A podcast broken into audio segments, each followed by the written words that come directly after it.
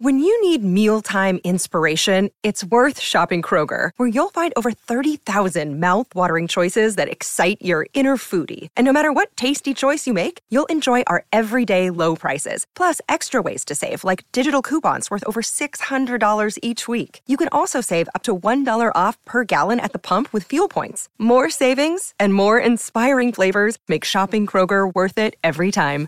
Kroger, fresh for everyone. Fuel restrictions apply. Look, Bumble knows you're exhausted by dating.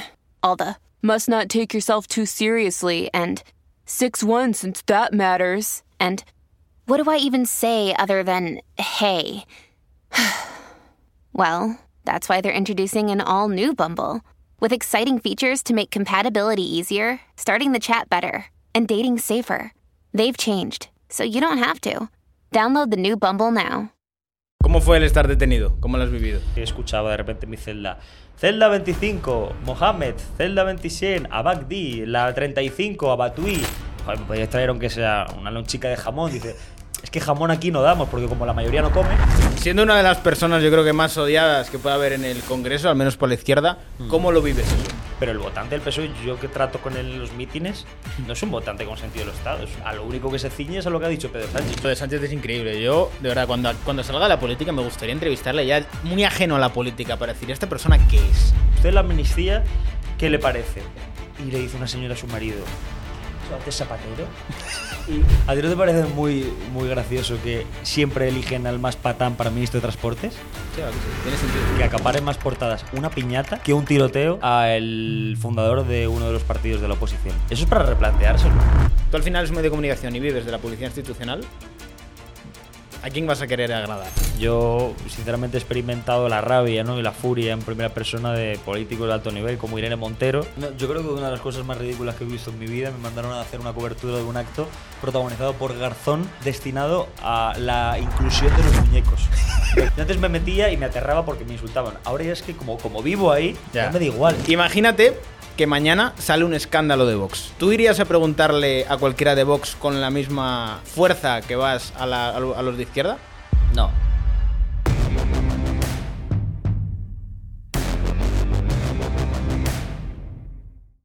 Muy buenas familia y bienvenidos un día más a Wall Street Wolverine. Hoy estamos aquí, dos de los mayores difusores de bulos que pueda haber en España. Hay más, hay más bulos aquí por metro cuadrado que, que en cualquier lugar del mundo. ¿Cómo estás, Vito?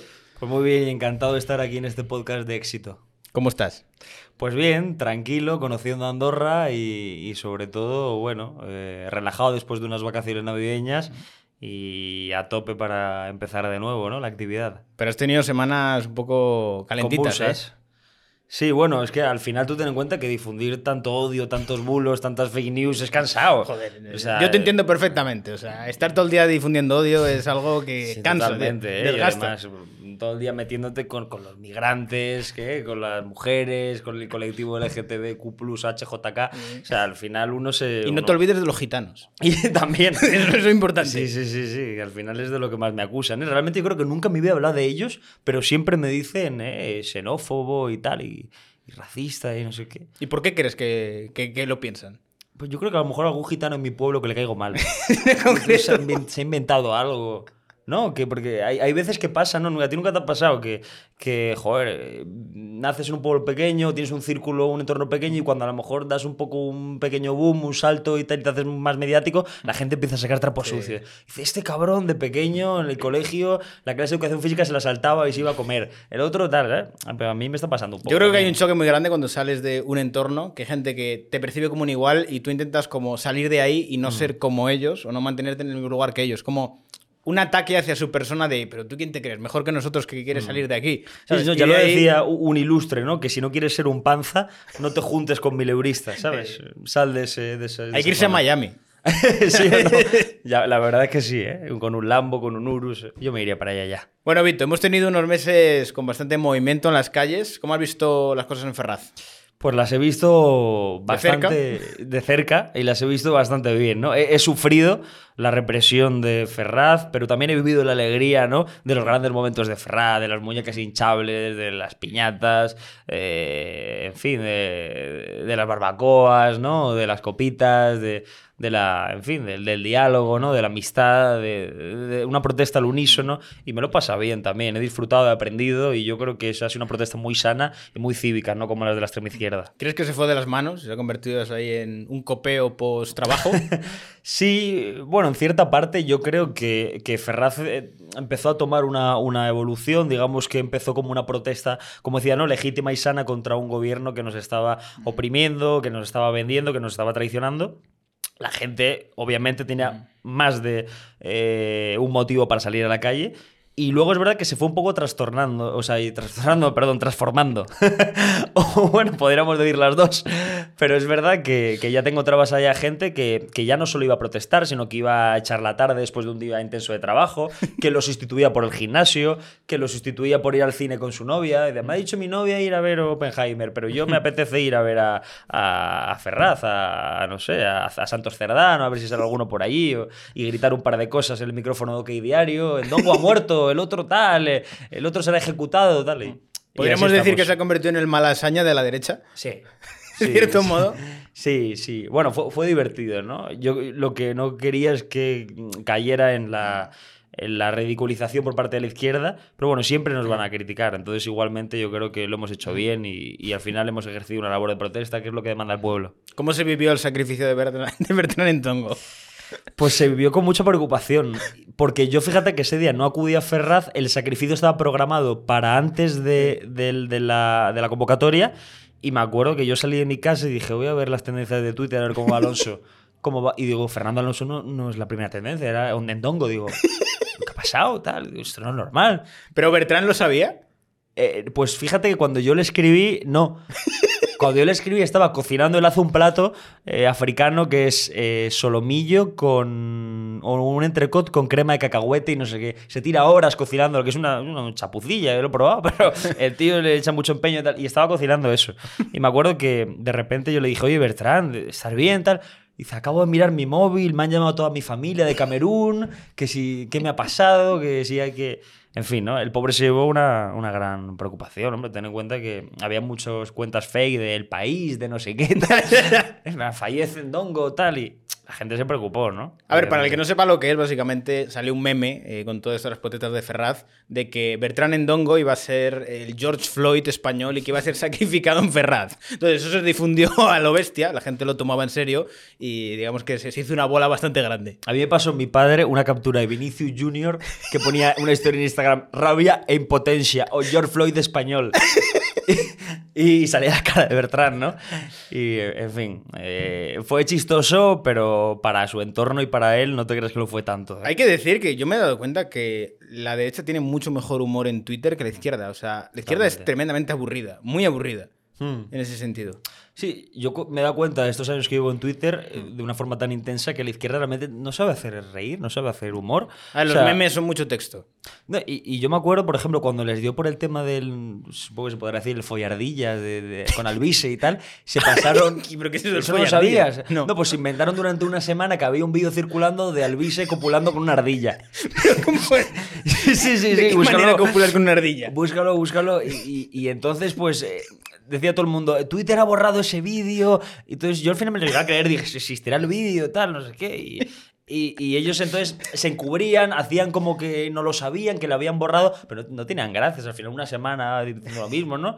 Y cuando quieren hacer una broma, luego se meten contigo, conmigo, ¿no? Y dicen el- los xenófobos, esto, que van contra la comunidad migrante y tal. Eh, No tiene gracia, nada de gracia. ¿Cómo fue el estar detenido? ¿Cómo lo has vivido? Bueno, pues eh, por una parte lo viví con un poco de estrés, ¿no? De preocupación, porque al final yo con 23 años no había... Nunca he roto un plato, macho, yo no tengo antecedentes, joder. Yo soy un tío mm, de bien, decente, o sea, yo no, nunca he protagonizado ningún tipo de algarada callejera, ni una pelea en la calle, ni violencia. Y me acuerdo que ir ahí en un coche patrulla, esposado, detrás, sufriendo, con la ventanilla bajada, que pedía que me la bajara y me bajaban un milímetro. Estaba así, como un pececillo. Y llegué allí, una celda de 100 metros cuadrados, claro, vi eso y yo me quería pues, pues, tirar ahí al suelo y, y que acabara esto ya, ¿no? Y lo viví, lo viví con, con angustia, pero bueno, hubo algún momento también célebre, ¿no? Que me hizo conocer un poco más cómo funcionan los calabozos. ¿Qué aprendiste de ahí? Pues aprendí que mm, aprendí que las protestas, cuanto más lejos te pongas de la policía, mejor. Y, y luego también aprendí que hay que hacer amigos incluso en la cárcel. ¿eh? ¿Sí? Hay, hay una anécdota muy graciosa que nunca la conté en público porque me parece un poco hardcore, pero fue, fue divertida. En- hubo un momento en el que yo estaba ahí por la noche a las 2 de la mañana y me acuerdo que me dijeron, puedes salir. Y yo dije, anda, ya me voy, qué bien. Me puse los zapatos, estaba ahí tirado con un colchón y, bueno, con un colchón no, con una pequeña colchoneta y una manta que me habían dado ahí pasando frío. Esta es educación física que ponían ahí el Sí, colegio. de esas, pero estaba rajada. Yo no sé si a lo mejor alguno que había estado ahí antes pues no tenía nada para comer y... pero bueno, no tengo ni idea. Y, y es verdad que, que nada, que yo salí de ahí, dije que bien, me voy. Y cuando bajé, dije al policía hasta luego. Y dice, no, no, hasta luego nada. Dice, métete en la celda de abajo. Y yo, ¿por qué? En una grande, que había más luz, más policías. Dice, no, ahora tienes que esperar aquí a que te hagamos la ficha. Te vamos a hacer un una par de fotos, eh, las huellas del dedo. Y yo, joder, eh, pensaba que me iba ya. Y entonces estoy solo. Y en eso que estoy solo se oye un ruido, entra más gente. Digo, verás tú quién entra. Y de repente me veo pues una persona, bueno, con rasgos físicos mm, un tanto árabes, diría yo, que no me sorprendió mucho y de nombre Hassan. Entonces dije, pues de Mallorca no es. Y, y luego fue gracioso porque entró este y hola, buenas noches, me dijo. Yo, "Oh, buenas noches, yo estaba ahí, él venía con las esposas y tal. Y, y venía otro. Y yo dije, joder, esto no parece, no parece lo mismo, de lejos tal. Y lo veo ahí gritando cánticos a favor de Ultrasur. Y Joder, de- vaya combinación. Sí, sí, digo yo, ¿qué ha pasado aquí? Me dice, me dice, ¿tú estabas en la manifestación? Digo, sí, sí. Y dice, pues arriba España, arriba, tal, no sé qué. Y me acuerdo que en un momento entra en la celda y digo, bueno, supongo aquí eh, los tres solos, yo me callo. Y, mm, y en ese momento le dice, le dice la, la policía, anda, tira para adentro y tira para adentro. El tío estaba eufórico, arriba España, arriba España, ¿no? El este Ultrasur.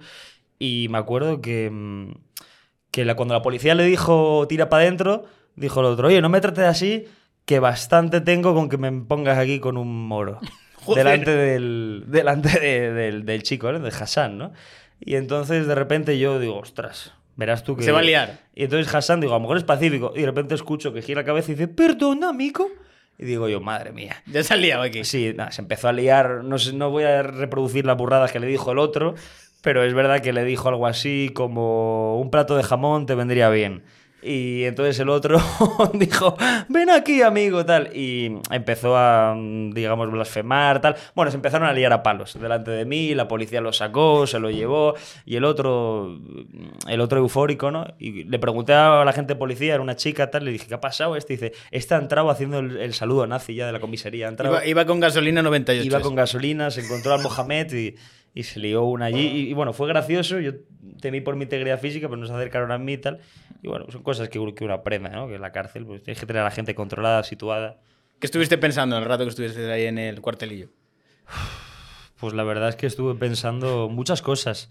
Pensaba en cuando. Fíjate, lo primero que se me vino a la cabeza es cuando estaba yo en la ESO en secundaria y me echaban de clase. Joder, parecido, ¿no? Sí, no, y empecé a pensar y dije, joder, yo me acuerdo cuando estaba en secundaria y pensaba que me echaban de clase, o que, que me echaban de clase, ¿no? Y pensaba, ¿qué haré yo el día de mañana? Porque ahora me echan de clase.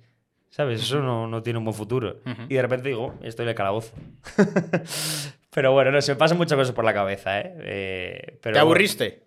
Bueno, la verdad es que no mucho, ¿eh? ¿No? Porque es verdad que tuve ahí un poco de dificultades para conciliar el sueño. Es verdad que yo tampoco quiero seguir fomentando odio contra ciertos colectivos que ahora dirán aquí que he venido aquí a divulgar odio, ¿no? Y divulgar, en fin, este tipo de lindeces que dicen. Pero toda la noche, macho, yo me quedé con la luz encendida porque me ofrecieron apagarme, le dije que ni de broma. Había una celda, la mía era individual, pero había, las demás eran compartidas. Y había gente, pues, pues, de un color más oscuro, eh, con una serie de tradiciones que yo creo que no son las mismas y con un lenguaje pues, que yo no entendía. Entonces, que cada uno deduzca un poco. Era un cuartelillo multicultural. sí, totalmente. Y, y entonces, bueno, toda la noche yo me iba despertando porque escuchaba de repente en mi celda. Celda 25, Mohamed. Celda 27, Abagdi. La 35, Abatui. Y, y así toda la noche, ¿no? Eh, Faisán, Fajir, a Bagdi y, y bueno, y, y al final es, es, es, pues eso, interesante, ¿no? Ver cómo los medios dicen que nosotros hacemos xenofobia por decir la verdad y luego cuando lo vives ahí realmente te das cuenta de que hay una realidad que es la que contamos nosotros y no la que cuentan ellos. ¿Y el resto dormía? El resto dormía pierna suelta. Yo escuché roncar muchas veces. No había ruido, no había jaleo. Había. Hubo un momento de jaleo cuando entró uno y de repente mm, eh, dijeron: Ha venido. eh, ¿Qué pasa? ¿Era un habitual o qué? Sí, sí. ha venido. sí, sí, sí. No, es que yo escucho policía y dice, eh, celda 45 porque ha venido eh, Edward o algo así. Digo yo, Edward, pues a lo mejor es de es catalán o es de tal. Bueno, no, eh, pues era más, tenía un más negro que carbón. Y, y entonces me acuerdo que, que Edward dijo, a mí ponerme con... Con, con Abdul, con Abdullah, no sé qué, tal. Y dice, no, sí, ponlo con él porque ya es la quinta noche en esta semana. Le conocen, Sí, ¿no? entonces se conocían y tal. Eso era como ir un poco al póker, ¿no? Que al final te encuentras siempre a los mismos o a la rula. Pues, en fin. es- ¿Te dieron es- de desayunar luego? Me dieron una galleta y un zumo de naranja. ¿Galleta María o cómo? Sí, galleta María. No, no, era marca blanca. ¿Eh? Sí, no, una bolsita muy cutre con galleta y, y con y con un zumo de naranja que no era natural, obviamente, ¿no? Y me acuerdo que pregunté, dije, joder, a los de Canarias les tratan mejor. Le dije al policía, no, hombre, le ponen en un balneario, le dan de todo ¿verdad que y tal. sí? Y yo y también le dije al policía, me acuerdo al carcelero, ¿eh? que este me cayó bien, le dije, joder, me podías traer aunque sea una lonchica de jamón. Dice, es que jamón aquí no damos, porque como la mayoría no come, me suelta el carcelero. no puede ser. Sí, te lo juro que me Pensé lo dijo así. vacilando. Te lo juro que me lo dijo así. Y le dije, ¿te puedo grabar? Y dijo, no, no, lo que pasa, no tenía nada yo móvil, se lo decía de broma. Pero me lo dijo así, me dice, Vito, ya ves, es que me, me conocía también. Dijo, macho, esto No hay todo- mercado aquí para eso. Cuando empezaron a entrar uno tras otro, ¿no? Lo que he dicho, ¿no? A Batui, a Bagdi y tal. eh, Yo le dije, oye, esto es siempre así. Me dijo, sí, sí, esto es todas las noches así. Y así estuvimos. Hasta las 5 de la mañana. Siendo una de las personas, yo creo que más odiadas que puede haber en el Congreso, al menos por la izquierda, mm. ¿cómo lo vives eso? Hey, it's Kaylee Cuoco for Priceline. Ready to go to your happy place for a happy price? Well, why didn't you say so? Just download the Priceline app right now and save up to 60% on hotels. So, whether it's Cousin Kevin's Kazoo concert in Kansas City, go Kevin, or Becky's Bachelorette Bash in Bermuda, you never have to miss a trip ever again. So, download the Priceline app today. Your savings are waiting. Go to your happy place for a happy price. Go to your happy price, Priceline. Pues lo digo con resignación, ¿no? Porque al final tú ten en cuenta que yo cuando iba al colegio es verdad que algunos también en clase me tenían cierta tirria, joder, porque era muy de soltar algunas bromas, de que era que ponía los motes, ¿no? Y me acuerdo que yo iba a clase a veces desganado. Hubo una época en la que los de mi clase me hicieron una apartheid. Dices que le has puesto motes hasta el profesor. Y, y me acuerdo que dije, bueno, cuando salga de la escuela ya, por fin en mi trabajo, tendré mi grupo de amigos y que le den hasta por... Y me encuentro en el trabajo lo mismo. Que llego allí, me giran la cara, no me quieren hablar. Pero ningún periodista te trata así más o menos bien. No me trata nadie bien, macho. ¿eh? Nadie. No. mm, el- Ni pues alguien no. del mundo, ABC, no, que sé. va, que va, que va, no. Eh, Los que menos, incluso. ¿eh? Es que tú ten en cuenta que yo, el análisis que hago es que nosotros hemos diseñado un modelo de periodismo que no es el habitual y que supone una amenaza para ellos. Ellos tienen sus medios tradicionales y más o menos consolidados y ven chavales jóvenes con mucha repercusión, con alcance. Que, que le echan valentía, que le echan ganas, que, que preguntan lo que ellos no preguntan y se sienten muy amenazados, incluso aunque sean de una corriente de derechas. O sea, no, no les caigo bien. Les cae mejor a uno del mundo un tío de público o de la marea o del plural que un tío de, de- de un medio con el que yo colabore, de más o menos centro derecha. Es así. ¿Tú cuando empezaste a estudiar periodismo, te imaginabas que ibas a acabar haciendo lo que haces ahora? Pues para nada, macho, porque a mí me gustaban los deportes. Joder, a Sí. vueltas. A mí me Has elegido deportes de riesgo ahora. Sí, deporte hago, sí es verdad. A mí me gustaban los deportes. Y de repente ya cuando vino la pandemia, la gestión del coronavirus, pues me empecé a interesar por esto, tanto, tanto que me metí, que al final acabé ahí haciendo las preguntas a los que gestionaban esa crisis. Y, y bueno, estoy satisfecho, pero no, no me lo hubiera llegado a esperar. La verdad que no. ¿Quién es el que mejor te ha tratado haciéndole preguntas y el que peor? Pues yo diría que el que mejor me ha tratado eh, ha sido el portavoz de Vox, Espinosa los Monteros. Nunca ha habido un solo día que no me hubieran dado el turno, pero no por ser yo, porque a la sexta se lo daban también siempre, a la cadena Ser siempre, a el diario.es siempre. Y claro, yo me encuentro la demonización que sufre Vox en la actualidad respecto a los medios de comunicación que les acusan de censores y veo como en las ruedas de prensa Vox responde absolutamente todos. Y luego Podemos, ahora Sumar, incluso el PSOE, son los que realmente se van sin contestar y yo no, no entiendo por qué el discurso es el de, el de que Vox es censor cuando Vox practica lo que todos los demás no practican, que es precisamente la pluralidad informativa de la sala de prensa, ¿no? Me sorprende mucho eso porque la gente no lo sabe y que yo creo que debería saberlo, ¿no? Eh, a mí, yo siento envidia sana cuando puede preguntar la sexta a Vox y yo no puedo preguntar al PSOE. Digo, ¿por qué? En fin, yo creo que la gente debería replantearse eso, ¿no? ¿Por qué crees que lo hacen? Pues yo creo que porque tienen miedo ¿eh? y porque es incómodo y porque al final están en una situación bastante acorralada, ¿no? No paran de mentir, están cediendo ahora mismo ante la extorsión de un prófugo, han pactado un gobierno con un secuestrador y con un fugitivo. Es que es muy complicado eh, llevar eso, ¿eh? Y, mm, y claro, hay portavoces que me odian, ¿no? Como Pachi, diría yo, y como... Es curioso porque en su día, me acuerdo que empezó todo eh, la hostilidad del Congreso de Zambic con que Rufián se negaba a responder. Me decía, yo no participo en burbujas mediáticas De de la la extrema ultraderecha. derecha, ¿eh? Le decía, señor Rufián, pero usted condena la violencia de los CDR, no participo en las burbujas y tal y cual y no sé qué. Y A ver, Rufián yo le veo un tío divertido. sí, es, es divertido. Sí. Pero, pero es verdad que empezó todo siendo eh, mi andadura profesional en el Congreso, empezó siendo Rufián el único que no me contestaba y ahora es el único que me contesta, salvo el PP y Vox. Es el único que me contesta de la izquierda, Rufián. Es muy curioso, ¿eh? porque él era el que no participaba. Ahora participa porque le hace gracia. Le pregunto por Pepe Reina, por el último zasca de... es verdad, le, le pregunto... Yo hay veces que digo, joder, ¿cómo está la actualidad? Hoy no hay casi nada, un decreto de no sé qué, Yolanda Díaz que ha dicho tal. Digo, soy Rufián, el último zasca de Pepe Reina. ¿Qué le dice usted tal? Y Rufián contesta y dice, camarero, camarero, lo dice, ¿eh? Y Pregúntale por el último partido del español. a, ver, a ver si te lo responde. se lo tendré que decir. Contesta siempre lo que quiere, pero al menos contesta, ¿eh? Que, que al menos es de agradecer, joder. Y dentro del Congreso, ¿cuál dirías que es la cosa más curiosa que has visto? Pues he visto muchas, ¿no? A mí lo que más me ha llamado la atención, y yo creo que es algo que no sabe la gente y que me parece divertido y también pues impactante, es que se tienen cero respeto. O sea, la gente ve ahí un grupo de señores trajeados, eh, O manteniendo sea, sus formas. ¿Dirías que no, no es ningún teatrillo lo que ocurre dentro del Congreso? En plan, lo que vemos nosotros y que muchas veces dice que luego se llevan bien entre ellos. No, no, no, no, no. O sea, es verdad que se llevan de una forma institucional. Por al final, un cargo público no puede dar una imagen de enemistad o hostilidad contra otro porque le van a decir que no está capacitado para representar al pueblo. Pero cuando los ves allí, no se llevan bien, ¿eh? se llevan a morder. ¿eh? Yo he visto muchos chascarrillos, sobre todo de diputados de Vox contra independentistas. Eso es lo que más gracia me hace. Y he visto muchas cosas, joder, eh, fuertes, ¿eh? que, que la verdad es que no me lo espero. Y luego, entre que me lo han contado ellos o lo he escuchado por ahí, Digo, no puede ser que se haya subido este de Vox al ascensor con Rufián y, y a la salida pues eh, haya preguntado tal y Rufián malhumorado, ¿qué ha pasado? Y le he dicho golpista, le he dicho de todo en el ascensor, y dice que vas a la tercera planta, la tercera ¿por qué? Vete para abajo, tal. Tonterías así, pero, pero bueno, depende de, de cada persona y cómo se lo toma, ¿eh? Pero he visto chascarrillos divertidos. Por ejemplo, el otro día me contaron también, porque yo al final en el hemiciclo dentro no estoy, pero en un pleno en el que estaba hablando eh, Aitor Esteban, acababa de intervenir Ortega Smith, que se sienta unos metros delante de, de Esteban, estaba con un iPad.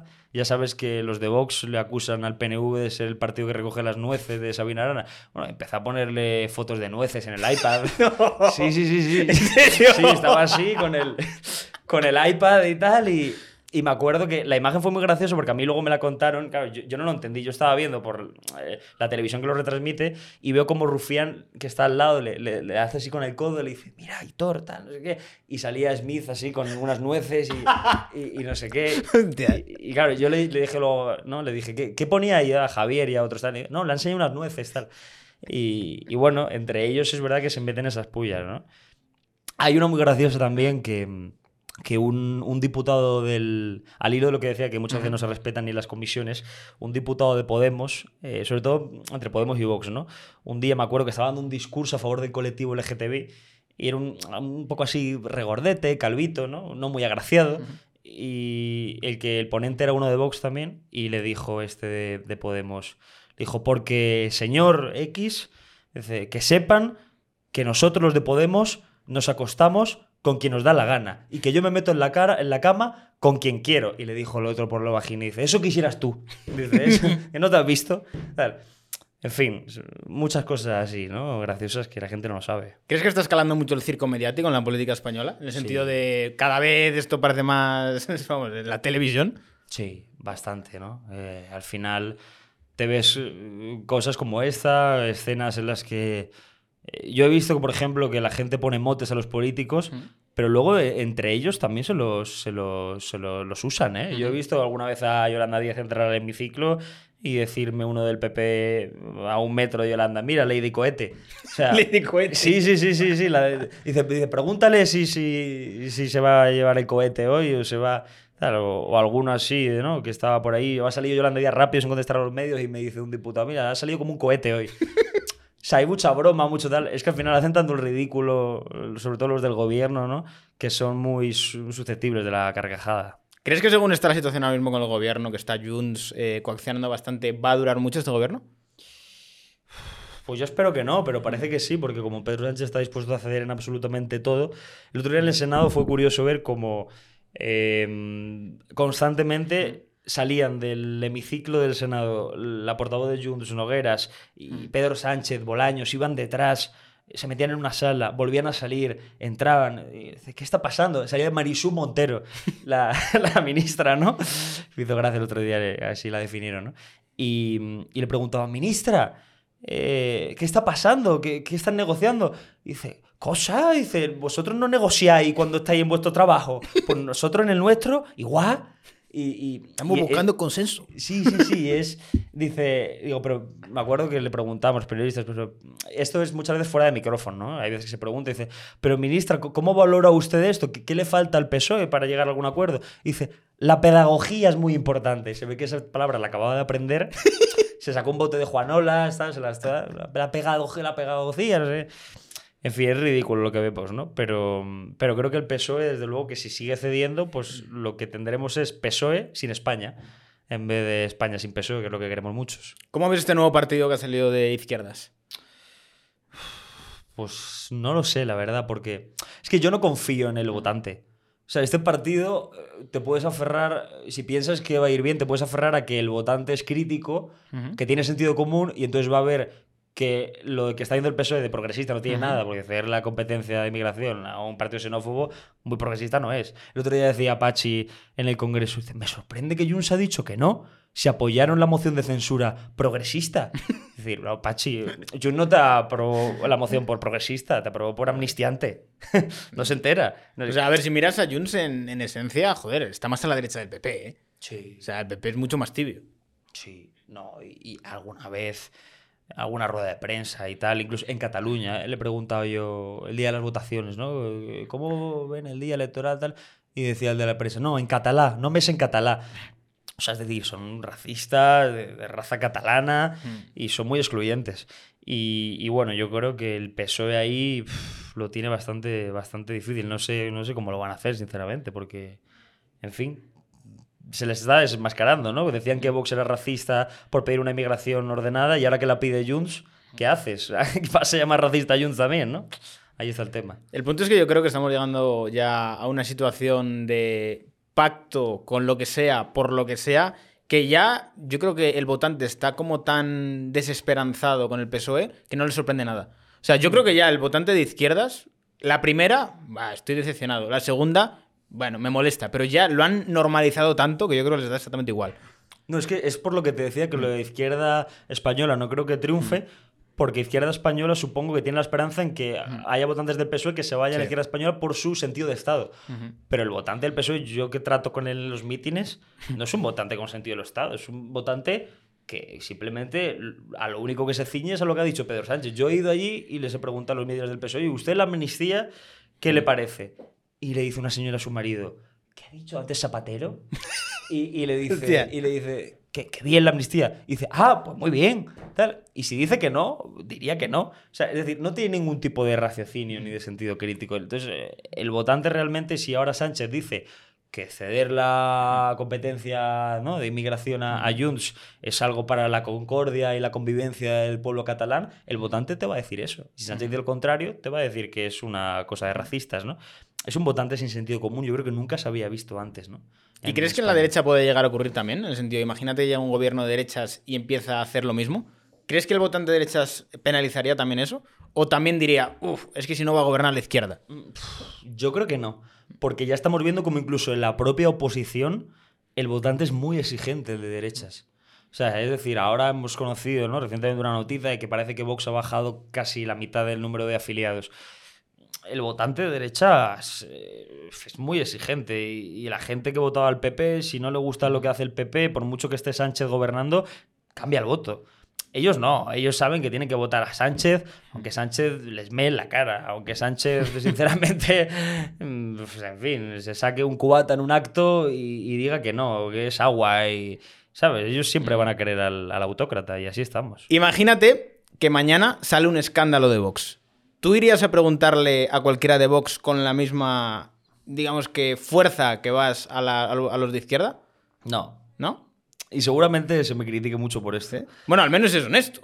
No, pero yo sabes lo que, lo que creo y lo que siempre digo, que la situación ahora mismo en España es tan sumamente grave y tan mala, y como los españoles tenemos memoria, hemos visto lo que ha hecho la izquierda durante años con Rita Barberá, con Camps, con alcaldes del PP, con diputados que no tenían ni la mitad de, por ejemplo, trapos sucios o casos o delitos de corrupción que tiene, por ejemplo, el PSOE ahora. Y hemos visto cómo han callado, cómo los medios sinceramente, eh, han sido absolutamente críticos, incluso violentos, han promovido scratches contra el Partido Popular cuando gobernaba, que yo sinceramente creo que para ganarles hay que jugar con las mismas cartas. Si yo ahora, y yo valoro que haya gente muy independiente y, que, y que critique a todos, pero es que yo creo que estamos en un momento donde estamos rozando una dictadura y un golpe de Estado y en el que realmente, a ver si es un escandalazo, pero yo es que creo que lo que tenemos enfrente es tan grave que a mí no me preocupa lo que haga la oposición. Sinceramente, creo que lo único que tiene que hacer la oposición es derrocar a este gobierno ilegítimo y ahora ilegal, porque roza la ilegalidad y porque comete medidas inconstitucionales, ¿no? Entonces, creo que no lo haría. O sea, depende de qué y, y evidentemente depende ¿Qué de- tipo de cosa te decepcionaría mucho? Por ejemplo, una apropiación de fondos indebida, una malversación, o incluso eh, pues que hayan utilizado dinero ¿no? del partido, de los afiliados, para, para fines o lucrativos o privados, que es precisamente lo que, lo que hace la izquierda. ¿no? Yo creo que ese es el peor delito, ¿no? Cuando le salió el caso del Tito Berni, el mayor escándalo en las Islas Canarias, Es una pena mí- porque quedó en nada, en verdad. Sí, pues a mí me parece muy grave que, que utilices el dinero público para comilonas, para fiestas, para comisiones, para prostitución. Y yo eso a la derecha pues no se lo perdonaría, evidentemente. Pero por eso creo que cualquier cosa que haga la derecha nunca va a ser tan grave como lo que están haciendo los que tenemos en el gobierno. Es que España va a cambiar en una dictadura. Es que peor que eso no creo que hagan nada. ¿Y no crees que esto lo pueden utilizar en tu contra? De esta persona nunca va a ser objetiva. No, pero a ver, yo, yo sí soy objetivo. Lo que pasa es que creo que para ganarles hay que jugar con las mismas cartas. Y yo he visto como Jordi Évole en su día preguntaba a Rita Barberá, he visto como los comunicadores de La Sexta acosaban incluso a Santiago Abascal, de hecho, estando en la oposición, Santiago, ¿eh? con preguntas totalmente reiterativas. He visto cómo acosaban al vicepresidente de Castilla y León por decir que a las mujeres se les debería informar de, de- del feto y de su estado de evolución. He visto muchas cosas y muy graves. Y sin embargo he visto como cuando en el Congreso de los Diputados saltaba el caso mediador, con diputados del PSOE, incluso 15 implicados en una cena eh, con dinero del partido, eh, pues no he visto a la izquierda hablar. Entonces, yo creo que yo sería honrado, o sea, yo soy honrado, pero sería honrado al 100%, ¿no? En ese sentido, o, o- o sería equitativo también con la derecha si la izquierda o el periodismo de izquierdas fuera así. Pero ante el monstruo que tenemos delante, yo creo que solo cabe trinchera y combatirles de la misma forma que intentan combatirnos ellos a nosotros. ¿No crees que eso retroalimenta todo? En plan de, si tú eres más sucio, yo seré más sucio.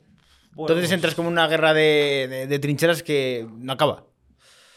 Pues, hombre, no sé si acaba o no, pero ellos de momento están en el poder y, y parece que les está saliendo bien, controlan absolutamente todo, ¿no? Yo no quiero ser sucio, ¿no? Yo creo que tendría que valorar el, si sale un caso muy grave para un partido, decirlo o no.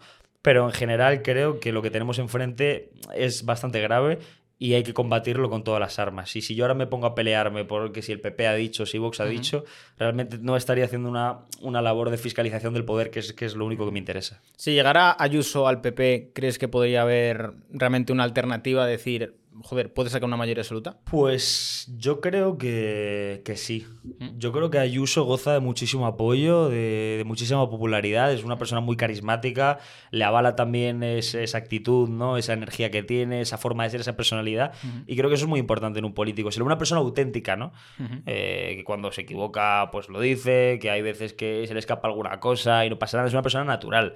Nada que ver con Pedro Sánchez, ¿no? Que te explica que amnistiar a los golpistas es para la convivencia y que sacar a los otros de la cárcel es para homologarse a Europa. O sea, no tiene vergüenza. No, ver, lo de Sánchez es increíble. Yo, de verdad, cuando, cuando salga de la política me gustaría entrevistarle ya muy ajeno a la política para decir, ¿esta persona qué es? ¿Qué es? Porque es que muchas veces no sabes lo que es. O sea, es, es camaleónico. Un día puede ser una cosa, otro día es otra. Y perfectamente te defiende una cosa como la, la siguiente, tío. ¿Cómo se puede dormir con la cabeza tranquila así? No, sí, es que desde luego que. Y, y yo, sobre todo, creo que no tiene remordimiento de conciencia. No, no, no, no. Yo el otro, cuando lo vi salir después del Senado, que había cedido ante absolutamente todo, justo después, el, día después, sale eh, Turul, ¿eh, el secretario de Junts, a decir: Nosotros teníamos claro que íbamos a votar que no. Claro, empezaron a ceder y a ceder y a ceder en todo, que dijimos: Pues abstención. O sea, los de Junts estaban alucinando con Pedro Sánchez. Y eso es lo que nos contaron también, ¿no? Entonces, es decir, le da absolutamente todo igual.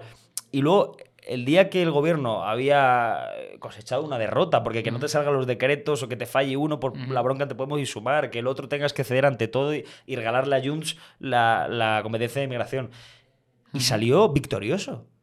Dijo buenos días, dijo buenas noches, tal, gracias a todos. eh, hoy el Partido Socialista eh, a- continúa con su agenda de avances y tal. O sea, tiene ya el discurso memorizado Sí. y le da absolutamente todo igual. Le da absolutamente todo lo mismo. No, tiene mucho mérito, porque la verdad, yo creo que cualquier otra persona ya llega a un un momento que sucumbe. Sucumbe en el sentido de. Tienes que llegar a creerte tus propias mentiras o tener una capacidad de, no sé, vivir tan ajeno de lo que haces que yo creo que cualquier persona con un poco de conciencia diría, "Pff, es que al final tu- tus remordimientos están ahí. Y yo creo que aguantar tanto, tanto, tanto tiempo con, como contradiciéndote constantemente a ti mismo, tiene que ser complicado. Sí, yo desde luego que, que habría que verle, ¿no? A él en su intimidad, solo en la Moncloa, si tiene muchos dolores de cabeza o no. Pero yo le veo bien. Yo de verdad es que creo que al final en la mente y la personalidad de un psicópata uno no, no- no se da cuenta. Yo creo que él mismo dice el día que, que saca de la cárcel, ¿no? E indulta a los golpistas. Bien, hemos avanzado hoy en la convivencia.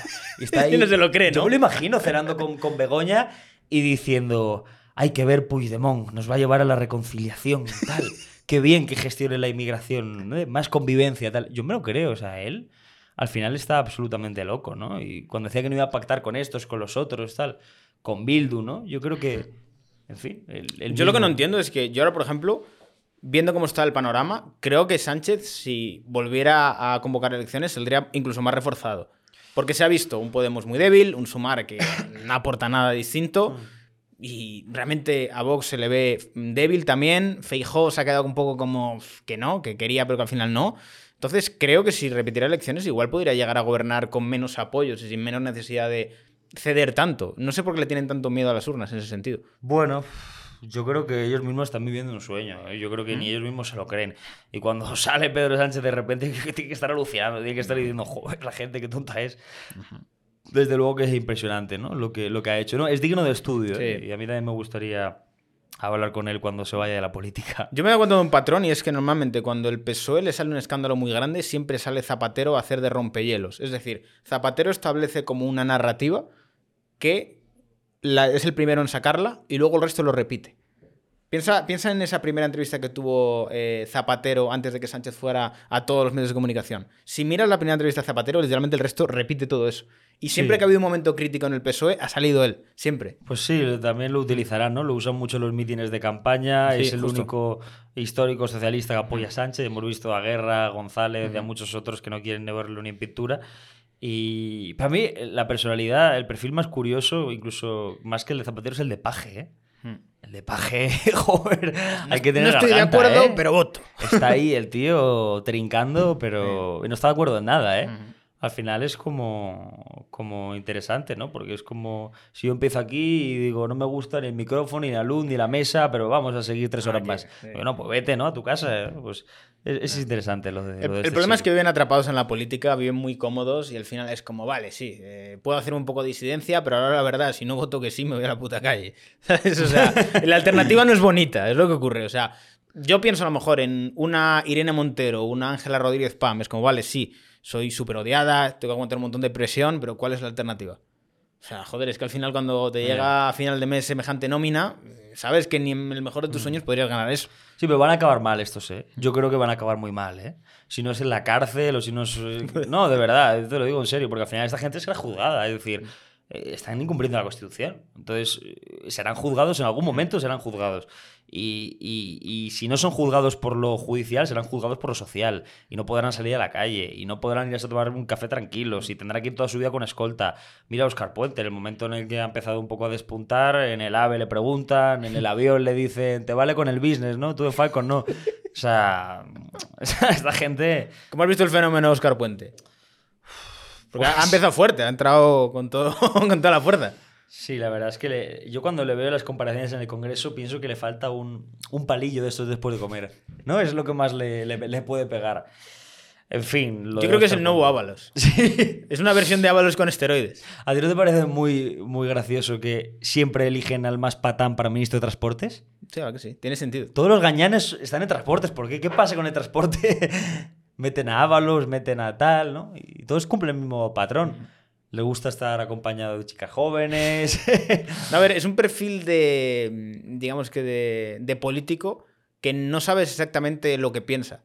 O sea, porque tú a Ábalos realmente le coges y le puedes meter en el PP y, y también podría hacer cosas Sí. O sea, Ábalos tú le ves y es un tío que no tiene ideología. O sea, podrías meter en el PP en cualquier lado, simplemente es alguien que vive de la política y que ya está. O sea, si le toca defender una cosa, defendería una cosa, si no otra. Da igual, y la exactamente igual. Y yo creo que también tiene esa parte como psicopática de me la pela todo. Hmm. ¿Sabes? Yo estoy aquí hasta, hasta las últimas consecuencias. No, les pasa a todos los del PSOE. ¿eh? Yo cuando a veces he preguntado incluso por eh, lo de la amnistía, bueno, lo de la amnistía creo que ha sido lo que más ha evidenciado la ridiculez de ser socialista y creer en el progreso y la democracia, ¿no? Fomentando precisamente la desigualdad en el territorio español. Y, y claro, cuando les preguntabas a diputados rasos, porque los que saben el discurso, los Pilar Alegría, Marlasca, Bolaños, siempre te van a contar lo mismo. Sí. Pero los que no se lo saben lo pasaban mal, ¿eh? Me acuerdo que cogía uno de Teruel y tal, Herminio Sancho se llamaba, tal. Eh, Señor Sancho, ¿cómo va a explicar a los eh, ciudadanos de Teruel la amnistía y tal? Y, se, se agobian y dicen, no, joder, la verdad es que es que es muy complicado, macho. Al final... O sea, tienes que tener muchas, vamos, pero que muchas horas de político para saber defender algo así. Es como lo de Pachi, lo que está haciendo Pachi. O sea, eso es, es- es muy meritorio, es decir... Yo creo que no está ni siquiera bien pagado, ¿eh? o sea, te lo digo en serio. O sea, tiene que, tiene que salir, dar la cara y Sí. decir, tío, tengo que tener aquí toda mi cara de hormigón para defender constantemente todas estas mierdas. Que es que, tío, yo creo que no está bien pagado, ¿eh? Es que tú imagínate qué jodido tiene que ser para un portavoz de un partido Sí, sí. que tú hace un par de meses te llega el partido. La estrategia es que a Bildu nada, con Bildu cero, ningún ayuntamiento. Sí. Y tú tan contento llegas a tu casa, voy a poner un tuit. Nunca vamos a entregar un ayuntamiento a Bildu. Y joder, llegan dos meses después, le das al ayuntamiento de Pamplona y va un tío en una rueda de prensa como yo y le dicen, ¿cómo explica esto usted cuando dijo que no y ahora es que sí? Es muy complicado. ¿Qué dices? He cambiado de opinión. Esa ya la ha usado Pedro Sánchez en el hormiguero. Ya no puedes usarla tú. en fin. Hay que decir que a nivel de narrativa el PSOE es excelente. O sea, el problema que hay en España es que el PSOE da palmas y el resto baila. ¿Sabes? Pone la narrativa, decide de lo que se habla, de lo que no se habla. O sea, qué dura una semana en los medios y qué dura dos meses en los medios. Y al manejar toda esta narrativa hace que todo aquello que le afecte dura poquito o ya preparan cualquier cosa para que se oculte de alguna manera y todo lo que le interesa darle el máximo alcance, pues lo tienes en todos los lados. Y eso es algo problemático, porque al fin y al cabo, un poco en la línea de lo que tú comentabas, dices, no puedes combatir eh, a la izquierda con, si no usas sus armas, ¿no? O sea, de alguna forma tú también vas a tener que comprar medios si quieres eh, llegar a ese nivel de manejo de la narrativa, porque si al final la narrativa viene establecida por los medios tradicionales, a no ser que estos medios pierdan mucha reputación y mucha audiencia, siguen teniendo mucho poder. A mí lo que me parece lo más escandaloso, sin ninguna duda de todo en España, es la relación entre el poder político ¿no? y el poder mediático. Y sobre todo, lo más escandaloso de todo que estamos viviendo ahora mismo en este país es replantearte que ocupe más portadas de periódicos y acapare más tertulias el beso de Rubiales que, por ejemplo, el caso mediador, ¿no? Con el, con el Tito Berni. Eso es increíble. O que acapare más portadas una piñata, una piñata apaleada, que un tiroteo al fundador de uno de los partidos de la oposición. Eso es para replanteárselo. O sea, ¿eso en qué país pasa? Es decir, que tú golpees a una piñata y que te tires tres semanas hablando de eso y que tú pegues un tiro a un político de la oposición y que se hable apenas un par de días, Sí. Es, es- es muy preocupante. Yo creo que hay que decirlo así, ¿no? Con ejemplos para que la gente lo entienda. Es absolutamente grave, la situación es escandalosa y la corrupción de los medios y la corrupción política es que no, no puede ir a más. A ver, en términos de comparativa, yo diría que tiene la misma cobertura mediática. Que Ortega Smith le pegue con una carpeta una botella de Coca-Cola que a Vidal Cuadras le peguen un tiro en la cara. O sea, ha tenido muy parecida la cobertura mediática Totalmente. a nivel. Y yo creo que al final ese es uno de los grandes problemas. Que Mm. cuando toda esta narrativa de los medios está dictada por los que ponen la pasta, porque sí, es el que pone la pasta. O sea, si Mm. tú al final es un medio de comunicación y vives de la publicidad institucional, ¿A quién vas a querer agradar? Pues al, que, al que da más publicidad institucional.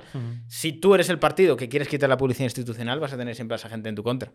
¿Sabes? Es muy complicado eso, porque al final es como que tienes ahí a un cuarto, quinto poder, no me acuerdo cómo se dice, quinto poder, ¿no? El cuarto poder. Cuarto poder, eso. Cuarto poder y alguien lo va a querer tener a su, a su lado, ¿sabes? En el sentido de yo lo voy a querer comprar, si tú no lo quieres comprar, lo tendrá al contrario. ¿Cómo luchas contra eso? No, yo desde luego que siempre intento explicarlo de una forma ejemplificativa y yo siempre pongo el ejemplo cuando, por ejemplo, me preguntan que por qué a mí me desplantan las ruedas de prensa o me censuran constantemente los políticos o no les agrado. Eh, intento, por ejemplo, comparar eh, a un pintor que pinta cuadros.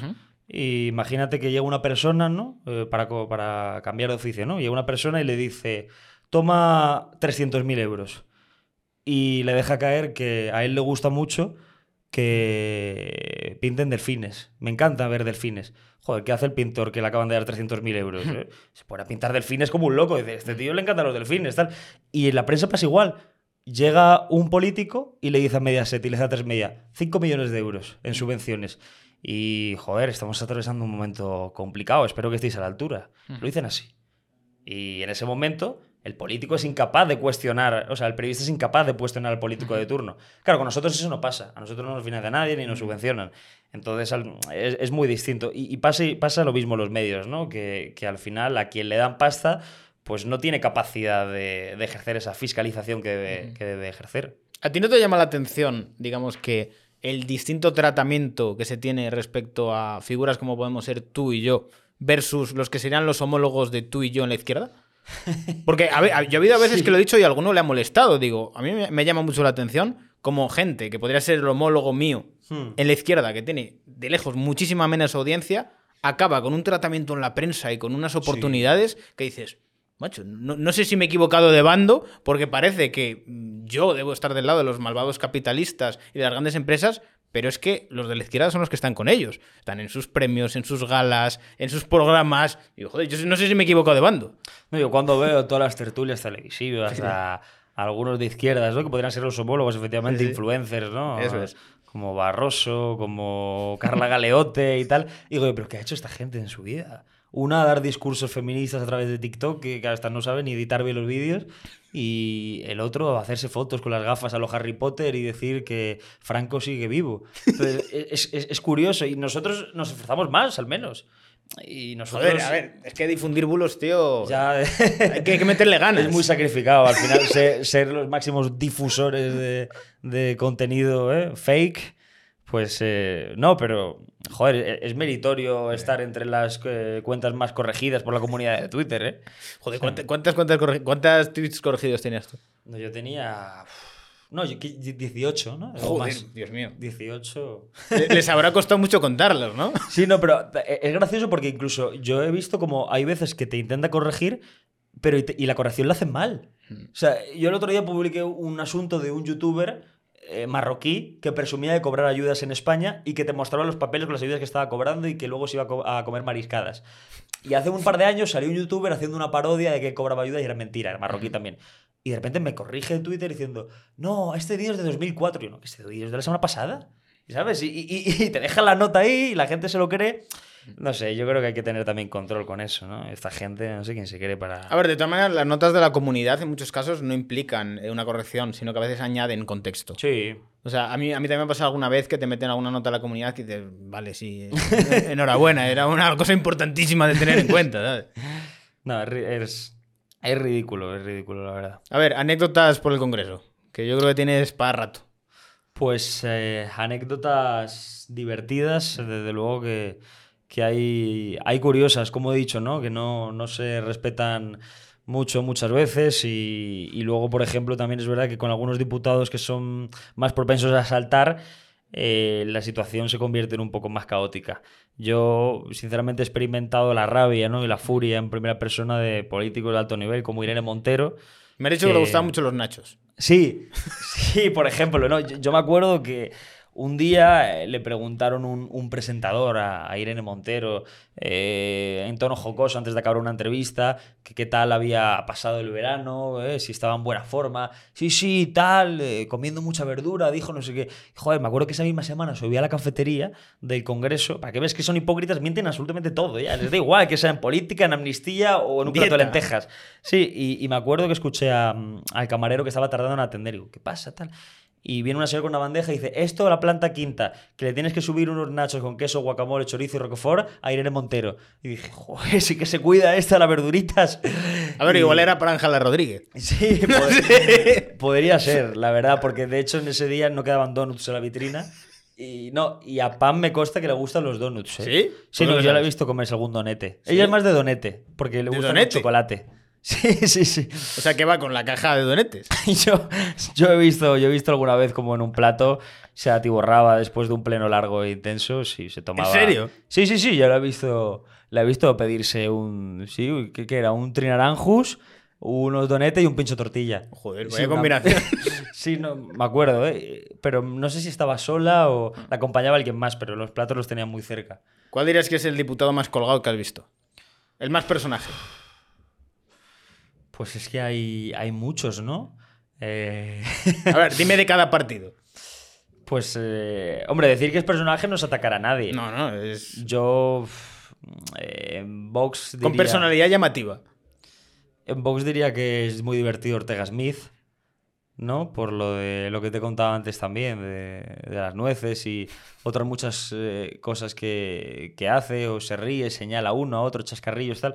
O incluso mm, yo diría que, que dentro de, mm, de, sí, entre él y a lo mejor José María Sánchez, que algún día eh, en algún pleno que estaba hablando alguna de Esquerra Republicana dijo alguna barbaridad y este le gritaba ¡bruja! y tal. Eh, Es gracioso. Eh, y en la izquierda, no sé, es que está lleno de personajes la izquierda. Si miras el bando de la izquierda, realmente, joder, tienes ahí a, mm, a Yolanda, ¿no? Que va de clase trabajadora con un Louis Vuitton cada día. Además, yo, yo me fijo cada día lo renueva. O sea, cada día es uno distinto. Joder. El Louis Vuitton y tal. Y luego se planta allí a defenderte los derechos de los mineros, ¿no? Y dices tú, joder, si vendes uno de estos, te da para comer a 100 mineros. No, pero ha pegado un cambio grande, ¿eh? O sea, la miras cómo estaba en la política de, de Galicia y ahora, y ha pasado de ser mm, pseudo aberchale a decir, Dios mío, esta señora está en bogue. Sí. no, además le sí. molestó mucho el que le dijeran que se gastaba mucho en peluquería, o que estaba más en la peluquería que en el Congreso. Sí, la verdad es que un poco de pasta basta para hacer la progre de la casta, ¿no? Eh, es gracioso. Es gracioso que, que rápido se convierten, ¿no? Eh, se convierten muy rápido y desde luego que todo lo de Sumar realmente y Podemos van, van, van por esa línea. ¿eh? Y además siempre también el discurso político es el mismo. Han cambiado, pero es que no hay nadie que los saque de, de- del peligro de, de la extrema derecha, de fomentar odio, el bulo. Eh, están todo el día igual. Sí, en verdad son cuatro cosas. Sí, son difusores de bulos, enaltecimiento del terrorismo que hay que prohibirlo, las injurias a la corona son sanas y... Discurso de odio. Y no sé qué más dicen, sí, y los jóvenes migrantes. Que no hay que meterse con los jóvenes... Ah, y ahora están todo el día con Gaza.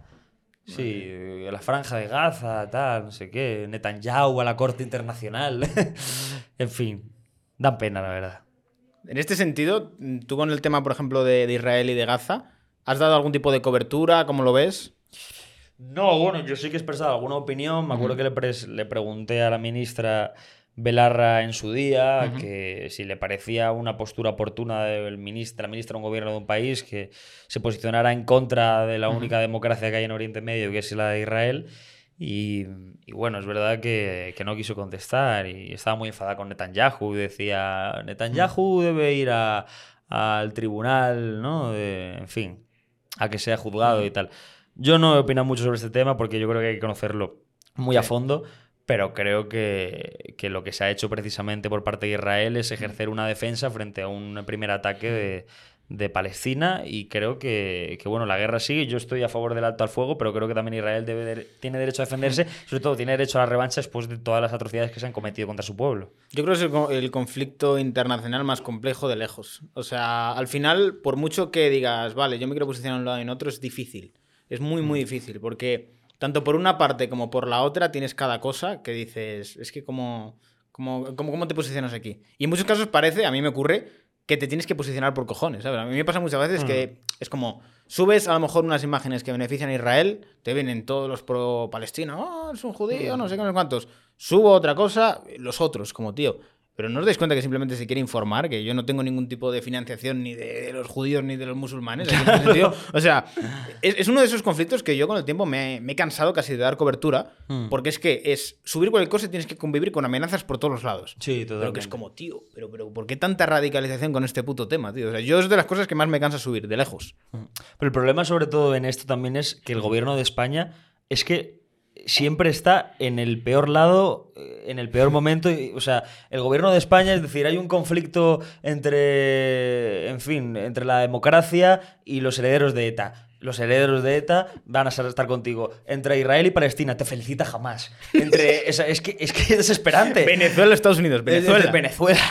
Es decir, si tienes que cabrear o a Biden o a Mohamed VI, cabreas a Biden. Si tienes que. O sea, lo de este gobierno es que ni hecho adrede, ¿no? Y cuando felicito jamás a Pedro Sánchez, hombre, es que es una humillación constante, ¿no? ¿Cómo estás viendo lo de Milei? Porque a mí me llama mucho la atención eh, todo lo que está ocurriendo un poco a nivel periodístico. O sea, yo no he visto en igual 10 años que llevo de metido en todo esto cobertura en medios españoles de Argentina. Nunca, jamás. O sea, y fíjate que yo he sido mucho de darle cobertura a Argentina, porque es un país bastante surrealista a nivel político. O sea, es como una España con esteroides, por así decirlo, y con todo el tema feminismo y cosas surrealistas que tienen. Es un país interesante darle cobertura. Pero hemos pasado de no saber nada a literalmente tener cada día información de Argentina. ¿Cómo lo, cómo lo vives tú todo esto? Bueno, pues eh, con satisfacción, porque luego cuando digo el resultado, pues eh, se vio que Milei había arrasado, ¿no?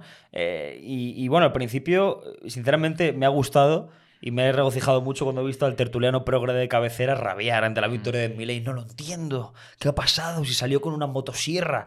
Claro, están acostumbrados a que en ¡Que España... está loco! Claro, eh, España Bascal dice un dicho popular y tiene que dimitir porque ha dicho que colgado de los pies y no sé qué. Y claro, Milei dice eso por ocho y, y no le pasa lo mismo. Y el pueblo le apoya y le vota.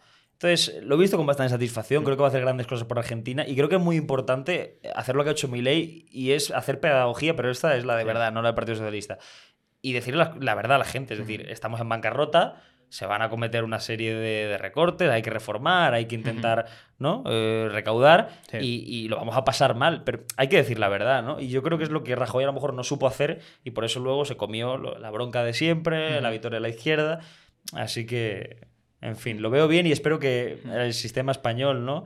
Se empiece un poco a, a acostumbrar a este tipo de líderes para que naturalicemos más a la oposición, que la oposición en España parece un demonio, joder. ¿Crees que va a volver Trump este año que tenemos ya campaña en Estados Unidos? Yo creo que sí. Y ojalá que vuelva, porque es verdad que con Trump Estados Unidos, pues, eh, como decía el propio lema, ¿no? Estaba siendo grande otra vez. Y Trump al final es una persona valiente, un político que ha, ha plantado cara a muchas mafias, sobre todo a la antifascista, que yo creo que es la peor organización terrorista que hay ahora mismo, de las peores. El movimiento terrorista, el Black Lives Matter, lo paró, el de los antifascistas también. Y es un presidente que no ha metido a Estados Unidos en ninguna guerra, ¿no? Y es un presidente que, salvo todos los eh, eh, clichés que le ponían, al final acabó siendo el presidente que más paz y más estabilidad internacional ha dado. Con lo cual yo creo que frente al relato de la izquierda hay que aportar datos y hay que aportar la verdad, que es que simplemente el legado de Trump ha sido histórico y ha sido muy bueno. Y el primero también en pisar Corea del Norte, que esto también hay que comentarlo. O sea, a ver, Trump sí es verdad que tuvo un, una política, digamos que internacional bastante hostil de cara a China y de cara a Corea del Norte, pero en realidad es un tío que buscaba pactos. O sea, no buscaba guerra. Pero se le respetaba, ¿eh? Sí. A mí me gustaba cuando iba ahí, a- se reunía con el de Corea, le cogía la mano y le tiraba para el otro. O sea, no tenía ningún complejo, joder. Y vemos como, como a Pedro Sánchez cómo lo trató, ¿eh? No sé si fue el Parlamento Europeo, ¿no? En un Parlamento Internacional. Yo creo que ni le miraba. No, no, pero le cogió, que estaba Pedro Sánchez así, y le dijo, tú aquí. No sé si lo viste, pero le, le cogió y le dijo, ahí. Y Pedro- Ah, es verdad, sí, sí, Sí, sí. Pedro Sánchez, vale, tal, no sé qué. Igual que, en fin, en el Congreso, otra, una cosa divertida fue que el día que me parece que era la jura de la Constitución de Leonor, eh, fíjate hasta qué punto llega el ego de Pedro Sánchez, que los que estábamos cerca sí que podemos escuchar algo, ¿no? Habían algunos fotógrafos y yo estaba por ahí. Y entró el tío y, mm, y claro, ve el asiento del rey Felipe, el trono, y se queda mirando y dice, joder, ojalá yo. Se queda así como pensando y, y- y- y lo toca un poco así, lo toca, ¿sabes? Y, y se queda mirando y el, el de protocolo de la Casa Real responsable mira así a Sánchez, ¿a dónde va tal? Y se queda mirando a Sánchez como si se puede sentar en el trono. Y, y- y, claro, la gente estaba alucinando, ¿no? Y le dijo el de protocolo, fue muy gracioso porque le dijo, tira para allá. le dijo a Pedro Sánchez, ¿no? Eh, le pierde la vanidad, le pierde el poder y, y es un autócrata y una persona con problemas psicológicos muy graves, ¿eh? ¿Tú crees que está intentando de alguna forma desprestigiar a la corona? Porque a veces le hemos visto mandar a- al rey a algunos sitios que dices, joder, vaya ganas. No, o, o le dejan solo al rey. Sí. El rey va a hacer un viaje y eh, no lo acompañes. le dice a Bolaños o le dice a, a en fin, al de exteriores, ¿no? Tío, le mandan a Cuba. Sí, o, o te lo mandan. No, yo creo que lo que Pedro Sánchez quiere es ser el rey. Y, y ya está. Y, próximamente se verá las relaciones que tiene Pedro Sánchez con la Casa Real. Yo creo que cada vez más se está especulando, pero sobre fundamentos ciertos. Y yo creo que los españoles muy pronto puedan ver cuáles son los vínculos, sobre todo de Leticia Ortiz, con el, el gobierno y con, y con Pedro Sánchez. ¿eh? Ya hay cosas que nos llegan a, y nos filtran a la prensa muy interesantes y parece ser que el rey está maniatado ¿eh? y, y que lo tiene muy complicado. Maniatado en el sentido de que está coaccionado, en el sentido de yo sé cosas de tu matrimonio y tú vas a hacer estas cosas y no quieres que salgan a la luz. No tanto por el terreno personal, pero yo sí que te diría que, por ejemplo, el rey no ha tenido absolutamente ningún tipo de capacidad ni de poder de decisión y lo ha tenido su, su esposa. De hecho, me parece que en las últimas horas eh, lo he publicado ya y nos ha llegado que, que fue Leticia la que mantuvo conversaciones con Pedro Sánchez para coordinar el exilio de don Juan Carlos I. O sea, que no fue el propio rey el que habló con el gobierno, sino que fue Leticia la que organizó que don Juan Carlos se iba a ir a Dubái. Entonces no me sorprendería que fuera Leticia la que hubiera coordinado el discurso de Nochebuena, la que hubiera coordinado precisamente la negociación sobre la amnistía y la firma de cuya amnistía. A mí me preocupa mucho porque creo que, que el rey no está haciendo todo lo que, todo lo que debería hacer. ¿eh? Joder, ¿y por qué le, en ese sentido lo permite? No sé. Pues porque creo que está con alguien que no que no es muy buena con él, ¿no? Y creo que hay veces que cuando se juntan ¿no? las relaciones sentimentales con lo profesional, pues sales perdiendo. No sé qué pasará. Yo sé que el rey no puede estar limitarse a la Constitución, pero es que la Constitución rechazaba los, los indultos y no los admitía. Entonces, ¿cómo va a admitir una amnistía? ¿Tú crees que en cierto modo en la derecha se está perdiendo esta parte monárquica? Sí. Hay mucha desafección en torno a la corona. De hecho, en Ferrari lo hemos visto, ¿eh? Muchos cánticos contra el rey, la gente pide acción. O sea, yo entiendo que hay gente que, que no debe extralimitarse y pedirle al rey más de la cuenta, porque al final el rey tiene que cumplir la constitución. Tú no le puedes No. pedir al rey que, que no proponga a Pedro Sánchez como candidato, por ejemplo. Pero yo creo que al rey sí que se le puede exigir que valore un poco más la firma de los indultos, ¿eh? Porque desde luego que, eh, no, o sea, a estas alturas la máxima autoridad del Estado debería pronunciarse. Yo creo que ha llegado un punto que estamos viendo como un cambio de, de paradigma a nivel ideológico. En el sentido de que yo creo que los patrones de derecha e izquierda que teníamos clásicamente no valen para a día de hoy. O sea, creo que ahora hay un espectro político muy distinto eh, y que en muchos casos eh, nos basamos en paradigmas pasados que ya no existen. Sobre todo en torno a la derecha. O sea, en España ha tardado en llegar, pero está llegando esta nueva derecha más de Estados Unidos. Yo, Sí. yo, yo me pongo a mirar un poco, hace cuatro años, todo este auge de la nueva derecha en Estados Unidos y me, es que me, recuerda mucho a lo que está ocurriendo en España con la derecha. Muy, muy, muy parecido. Yo creo que, que España en cierta parte está despertando, pero porque España está sufriendo. Y al final, la única forma de actuación que tienes ante el sufrimiento atroz que estamos viviendo a nivel de asalto a la Constitución, de asalto a derechos civiles, el derecho a manifestación, de las, en fin, los encierros en la pandemia ilegales, todos los decretos que les ha tumbado el Tribunal Constitucional, todas las medidas. La única forma de actuación yo creo que sería a la calle protestar. Es que los españoles de a pie no pueden hacer nada más. Creo que lo están haciendo y creo que hay que seguir por esa misma línea, ¿no? En Estados Unidos al final la gente también empezó un poco a, a, despertar cuando había líderes valientes que les sacaban a la calle, que iban en contra de lo políticamente correcto, de la cultura woke. Eso es muy importante porque hace un par de años tuvieron en cuenta que éramos a lo mejor solo habían dos, tres comunicadores Sí. que iban un poco en contra del sistema. Ahora hay muchos, ¿eh? Y yo creo que cada vez van a ir surgiendo más. Sí, eso lo comentaba yo hace un- unos cuantos meses, que al final, a día de hoy es bastante fácil hacerte youtuber y decir ciertas cosas, pero ponte tú hace cinco años a decir cosas en contra del feminismo. Flipas. O sea, No, yo la- recuerdo esa época, era esa época, ahora es muy mainstream, tío. Es que incluso si haces un canal de esto, te hinchas a visitas. O sea, es, es muy fácil, es muy comercial, está muy bien visto, pero porque ha habido como un proceso de degradación, ha dejado de estar de moda. Y sobre todo ha decepcionado a mucha gente. O sea, yo creo que al principio pillaron una idea fresca que caló mucho en las mujeres, pero las mujeres con el tiempo han visto que esto es pura política y puro postureo. O sea, han- ha hecho un efecto parecido a lo que ha ocurrido con Podemos, que poquito a poco se ha ido desangrando, con el feminismo pasa igual. O sea, fíjate que ya... Es que es, es muy secundario, no cobra tanta fuerza. O sea, piensa que estamos ahora mismo ya a casi nada del 8M y te aseguro que este año el 8M va a ser anecdótico. No va a ser como otros años que, ¿tú ¿te acuerdas de los 8M al principio? Sí. Era, vamos, o sea, lo organizaban un mes antes casi. Pero yo creo que el feminismo ha caído también porque ha caído Podemos y porque también se ha demostrado su, su hipocresía, ¿no? La del partido Podemos y también la del movimiento feminista. Tú ten en cuenta que al final la gente no es tonta. Y el movimiento feminista, por ejemplo, te puede gustar en un primer momento y ves como sus máximos difusores, como por ejemplo Irene Montero, que fue el máximo exponente del feminismo en este país, hablaba de, de la importancia de valorar a las mujeres en el sector laboral, pero luego cuando ella se iba de casa, ¿a quién dejaba a cargo de sus hijos? A una niñera, pagada con dinero público. Pero es el patriarcado que lo obliga. Claro, entonces, cuando tú haces eso, tú puedes ser feminista, pero eres feminista, pero no tonta. Y cuando ves que, por ejemplo, Irene Montero decía que tiene que haber igualdad, que las mujeres, eh, tanto en el deporte como incluso en la esfera pública, eh, deben eh, cobrar lo mismo que los hombres, cobran menos, hay un techo de cristal, y ves que por unas campanadas, Jennifer Hermoso o Cristina Pedroche cobran 30.000 euros más que el presentador que tienen a su lado, Alberto Chicote, por ejemplo.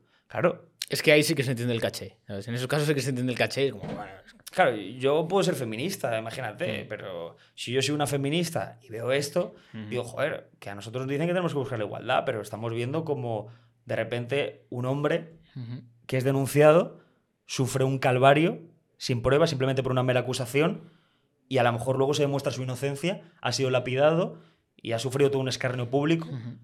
O el propio Rubiales, que ha dado un pico, eh, una dice que no fue para tanto, la euforia del momento, y luego de repente, ay, pues a lo mejor no lo consentí.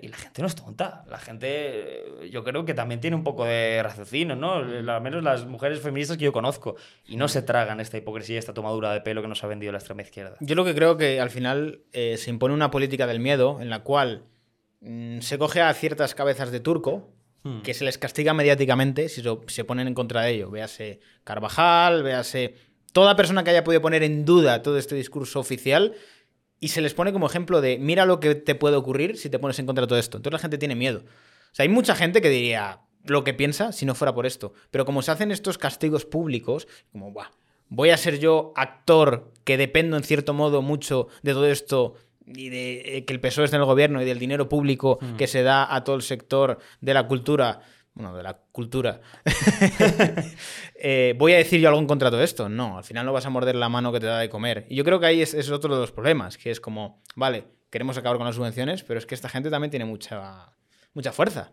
Y también tienes ahí una parte de artistas que saben que si dicen algo en contra del Partido Demócrata o de la izquierda, se los comen.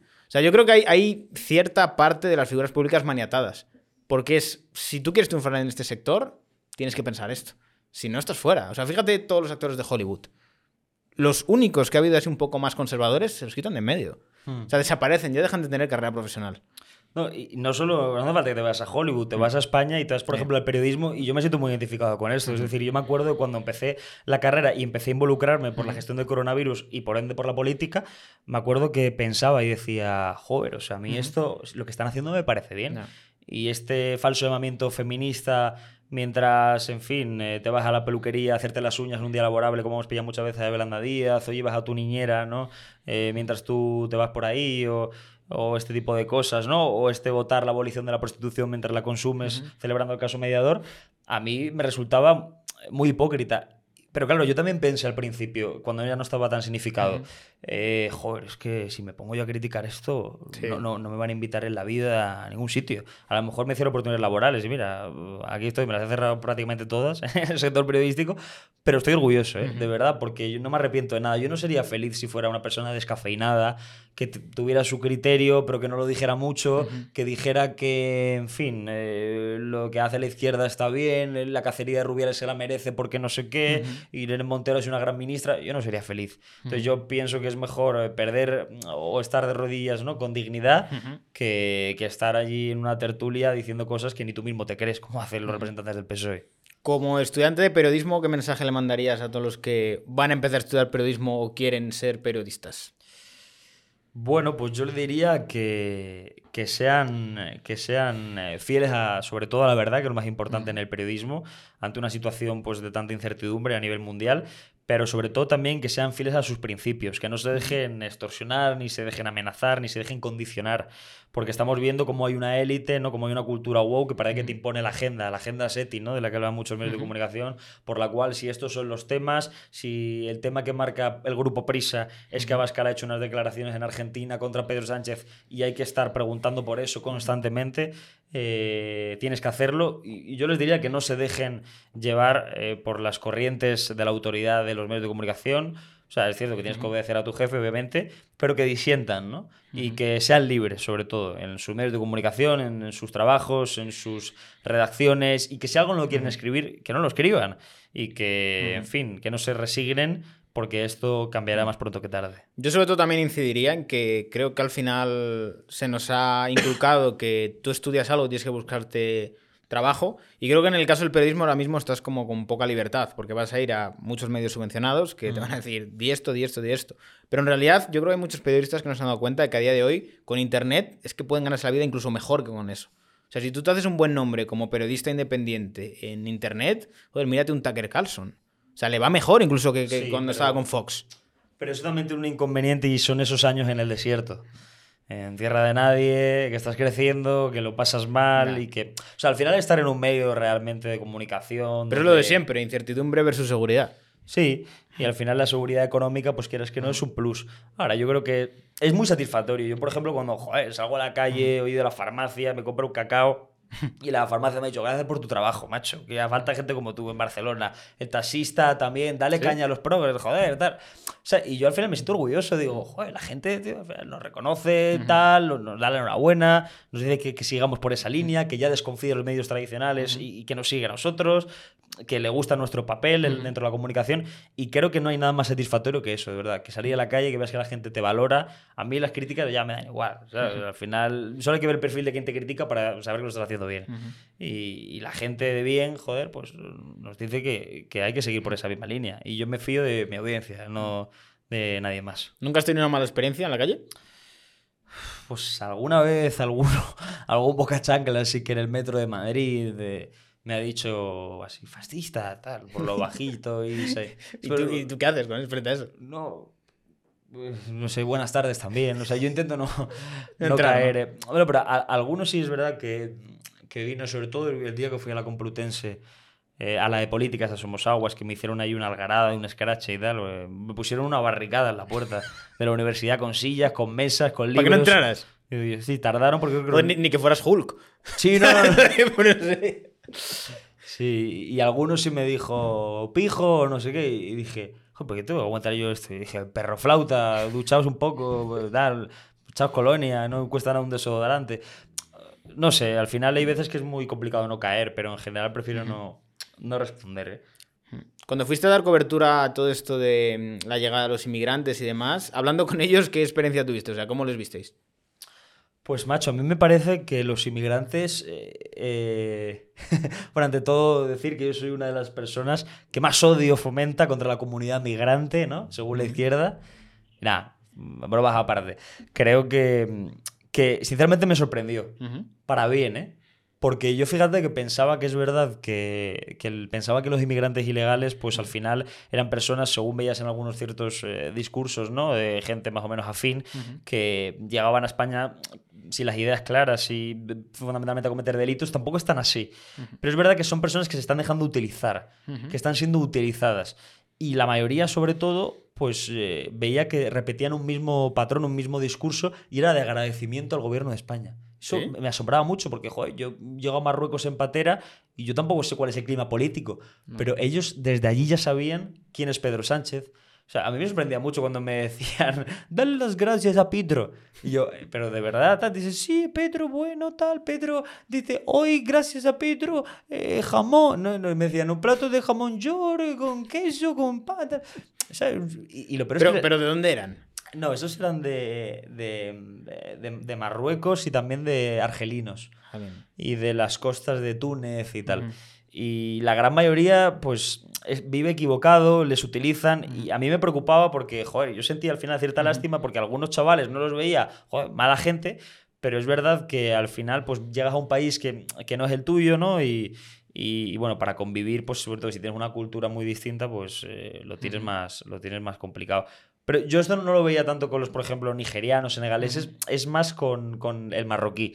El marroquí es más incompatible, tarda más en adaptarse. Eh, yo les veía a veces que no, se- no entraban al centro, que se iban por ahí de, a dar vueltas con su teléfono móvil, con sus auriculares. En fin, yo creo que el, el- el problema fundamentalmente ellos no son culpables. Sí son, tienen una parte de culpa, pero la culpa fundamental la tiene este gobierno, que nada más entrar yo veía que les daban dinero, les daban móviles, les daban auriculares. Tú cuando llegas allí, tú llegas a Canarias, vas a un centro de acogida de migrantes y dices tú, pues será un centro donde le den lo básico, necesidades básicas y ya está.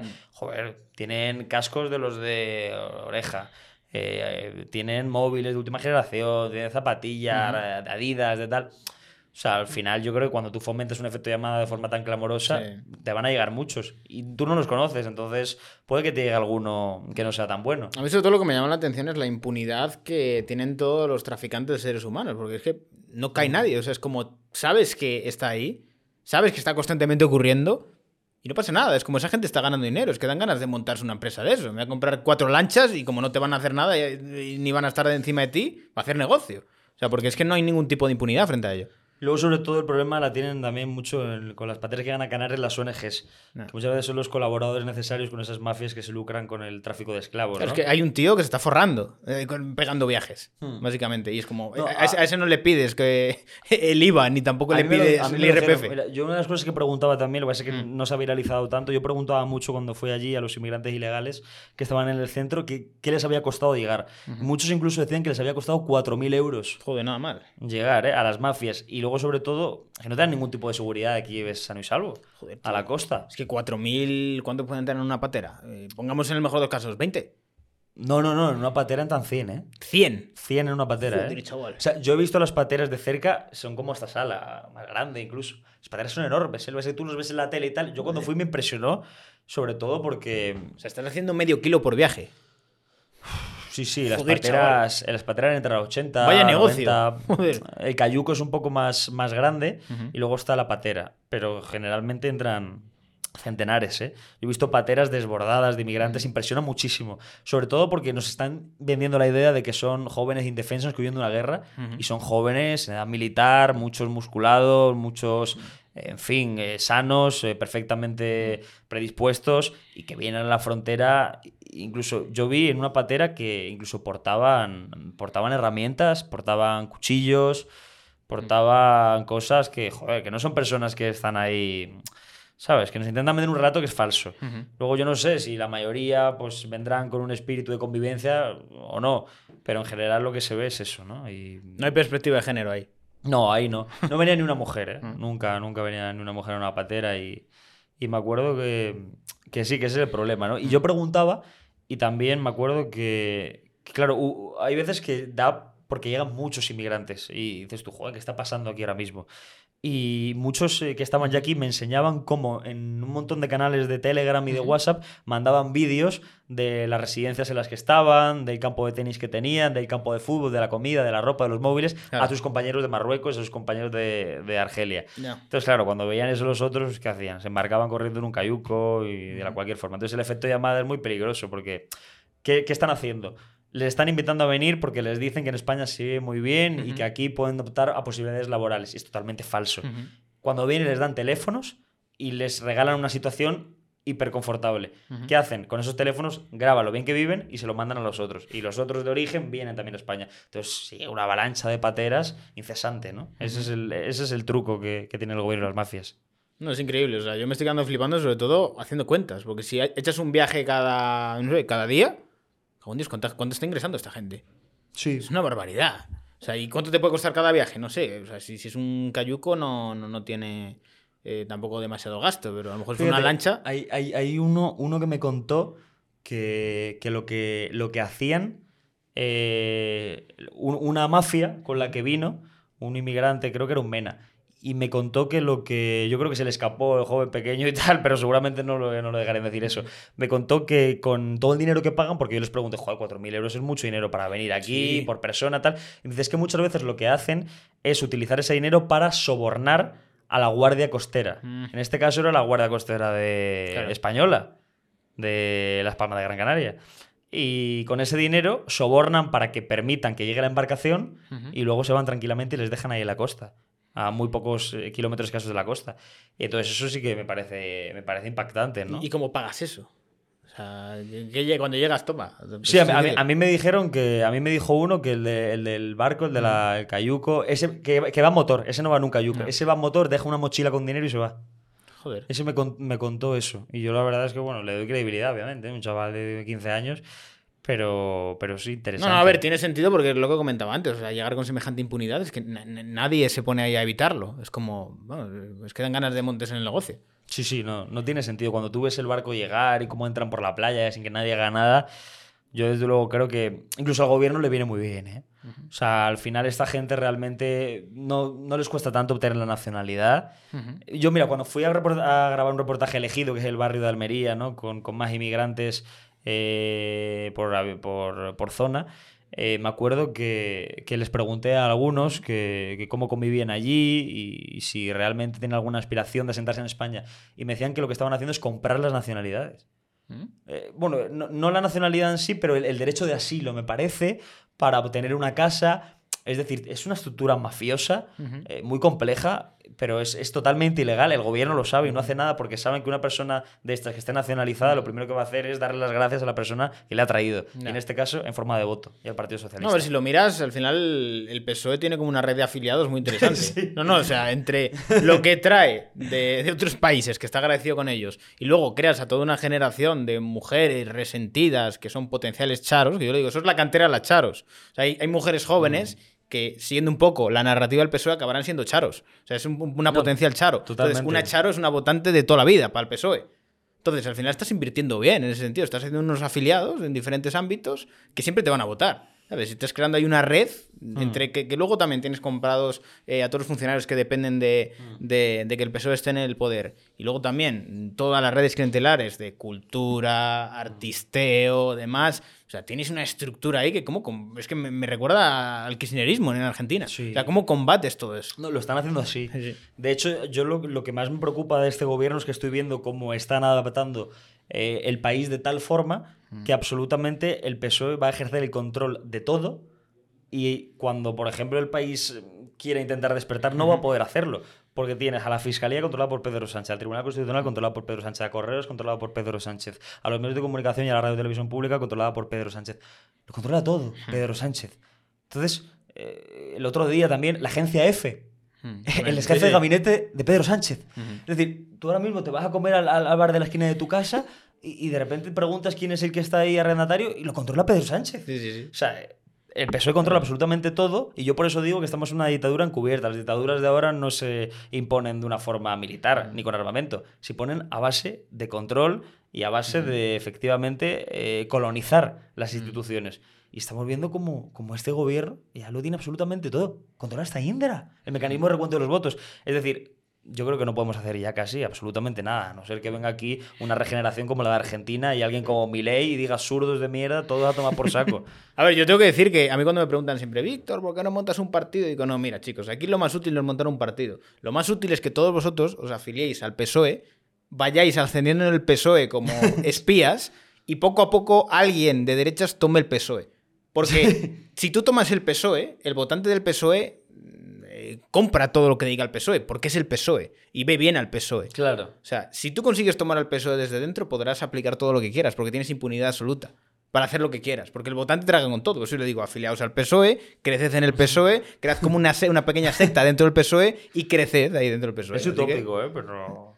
no te creas, ¿eh? O sea, si eres suficiente psicópata, mira a Pedro Sánchez. Puedes ventilarte al partido si quieres, aunque te hayan echado. No, es verdad que Pedro Sánchez puede decir en un día que Abascal es un xenófobo y luego darle las competencias de inmigración Sí. al partido más xenófobo de la O izquierda independentista. y te lo digo, te puede privatizar la sanidad y te lo venderá bien y los votantes de izquierda dirán, oh, ha privatizado la sanidad por el pueblo. te lo venden, te lo digo. No, sí, sí, sí. Desde luego que, que sí. Además, es muy interesante porque te das cuenta como, por ejemplo, hace incluso un par de días a Pedro Sánchez le preguntaron, eh, o un par de meses, le preguntaron por Junts y por la política migratoria de Junts y decía que no le gustaba en absoluto, que la veía una política migratoria excluyente. Y ahora, joder, negocia con ellos y se la entrega. Entonces, eh, joder, es que es una persona totalmente sin ningún tipo de escrúpulo, ¿no? Y- Un ejemplo muy bueno que yo veo de esto es el tema de los peajes. Con los peajes yo he visto unos cambios de... Ah, sí. Lo vamos a quitar. Bien. Lo- no, no, no, lo vamos a poner. Bien, también. No, lo vamos a quitar. De puta madre. Y luego otra vez, no, no lo vamos a poner. Viene la Unión Europea y dice que hay que ponerlos. Luego dicen que no. O sea, es como que tienes al botón de izquierdas que le parece bien ambas cosas, mientras la diga el PSOE. Es espectacular el tema de los peajes. Entonces, yo viendo este tipo de cosas, viendo también lo de la amnistía, viendo también pff, todo lo que han hecho, el delito de, de sedición y demás, o sea, yo creo que ya el votante del PSOE está con ya tal nivel de tolerancia hacia la mentira que les pueden privatizar la sanidad que te lo justificarían. Te lo digo, o sea, 100%. Hmm. No, el problema es el aborregamiento de la sociedad, ¿eh? Y tú al final hablas con ellos, intentas que vean, pero no ven, ¿eh? Es como intentar de verdad que una persona ciega vea la luz del sol, es que es muy complicado, ¿eh? Y cuando les preguntas, intentas ir un poco más a fondo, es que no, no da más de sí, ¿eh? La verdad, Yo hay veces que he intentado apretar un poco tal, le he dicho, señora, pero de verdad, lo de, lo de la amnistía, eh, si él dijo que era inconstitucional, ¿por qué cree usted ahora que la debe apoyar? Y, y- y se quedaba así y me decía, "Eh, pero porque él dice que sí, que sí. Entonces, ¿sabes? Es que el odio hacia el contrario prima más que la racionalidad. Y eso es un error en toda democracia. Porque en el momento que tu odio hacia el contrario está por encima de tu sentido común, decir, tío, es que esto no puede ser así, lo que tienes es una, una sociedad sectarizada y enfrentada. Entonces es una lucha de trincheras. Es muy complicado. O sea, yo creo que hay muchos países en Occidente que habría que resetearlos para conseguir algo. Porque el, el problema es cuando la política se mete en tantas cosas. Yo recuerdo hace, no sé, ocho años, la política no se metió tanto en tu vida, ni en tantos ámb- ámbitos en tu vida. O sea, no llegábamos a un punto de decir, joder, yo me dejo de hablar con alguien porque sea de izquierdas o sea de derechas, o vote a uno o vote a otro. Pero creo que cada vez la política ha cogido como más fuerza dentro de distintos ámbitos en nuestra vida, llegando al punto de meterse casi en nuestra cama, Sí, y, si lo hacen y ya, lo de que hecho. comes, en lo que haces. Y cuanto más peso coge la política en cada ámbito de la sociedad, más podrido está todo. O sea, mira, por ejemplo, lo de Jenny Hermoso. O sea, se convierte eh, un logro a nivel deportivo, a nivel nacional en España, en un politiqueo. Y todo es política. Y cuando todo es política, yo creo que eso es un error a nivel social, porque lo que hace es enfrentarnos, crisparnos, sin darnos cuenta de que al final el que se lucra es el político. El político es el que está dando palmas y nosotros estamos aquí como, venga, a ver qué pasa. Y yo creo que eso es un error. Y yo lo veo sobre todo que los, pa- los países que más eh, fuerza tienen en política, o la política tiene más fuerza, suelen ser eh, eh, países con más decadencia a nivel social. O sea, fíjate, el- no sé, por un ejemplo, Suiza. Suiza, ningún político es una estrella. No son gente famosa, no son gente que está ahí todo el día. En cambio, en España tenemos a los políticos como superestrellas. Están todo el día en la tele, que ha dicho no sé qué. Y a nosotros también nos encanta eso de que estén Sí, ahí y estar gusta. comentando todo. Entonces, creo que es un error que estemos tan politizados y que en muchos casos también deja entrever lo que ocurre en el país. Porque cuando la gente es feliz y la gente gana bien de dinero y la gente se puede ganar su vida, lo último que te preocupa es la política, tío. Mm. O sea, porque te van bien las cosas. Y yo creo que cuanto peor, hay más capacidad de que la política cobre más fuerza. Porque ellos dicen ser la solución. Mm. No, yo creo que cuando más pequeño y más reducido es el Estado, mejor para todos y mejor vives. ¿no? Yo creo que cuando más espacio ocupa el Estado y más facciones de la sociedad y de tu vida, ¿no? ocupa, yo creo que, que, la gente vive peor. Es decir, lo mejor de que pueden hacer los políticos realmente es, es no hacer nada. Es decir, es, es, que te dejen en paz, que te dejen vivir, que te dejen emprender, que te dejen iniciar tus proyectos, que te dejen eh, realizar el deporte que quieras, irte a comer con quien quieras, irte de fiesta con quien quieras. O, Sabes, que no te dicte lo que tienes que hacer, o en fin, o qué tienes que opinar sobre este tema, o contra quién tienes que emprender una cacería. Yo creo que, que el, el, político, de verdad, lo, lo, lo mejor que puede hacer es dejarte en paz. Hmm. Y es al final lo que más piden los españoles, que se están metiendo en nuestra vida de, de tal forma. Pero luego, sobre todo, también eh, hablabas de Jane Hermoso. Yo creo que, que, les utilizan de una forma sí. que, que da miedo. Pero yo creo que tampoco les queda otra, tío, porque es o estás conmigo o estás contra mí, ¿sabes? O sea, ¿por qué Jennifer Hermoso, por ejemplo, ha dado las campanadas este año? Ha salido toda la izquierda a decir que era por su talento deportivo. Sí. Vamos por su talento profesional. La realidad es que nadie conocía a Jenny Hermoso hasta hace seis meses. Sí, pero es que había una persona, sí, sí. hay una futbolista de la selección que ha marcado más goles que Jenny Hermoso. Mm. Si las campanadas se rigen en función de la persona que más talentosa es jugando al fútbol, ¿por qué no ha sido eh, la otra goleadora? ¿Por qué ha sido Jenny Hermoso? ¿Por qué si las campanadas, según la izquierda, han situado ahí a Jenny Hermoso porque es una persona que genera mucho, porque es una gran competidora deportiva, ¿por qué nunca las presenta a Caraz? ¿Por qué nunca les presenta a Fernando Alonso? ¿Por qué no le dan la oportunidad a cualquier otro deportista español de élite, a Rafa Nadal?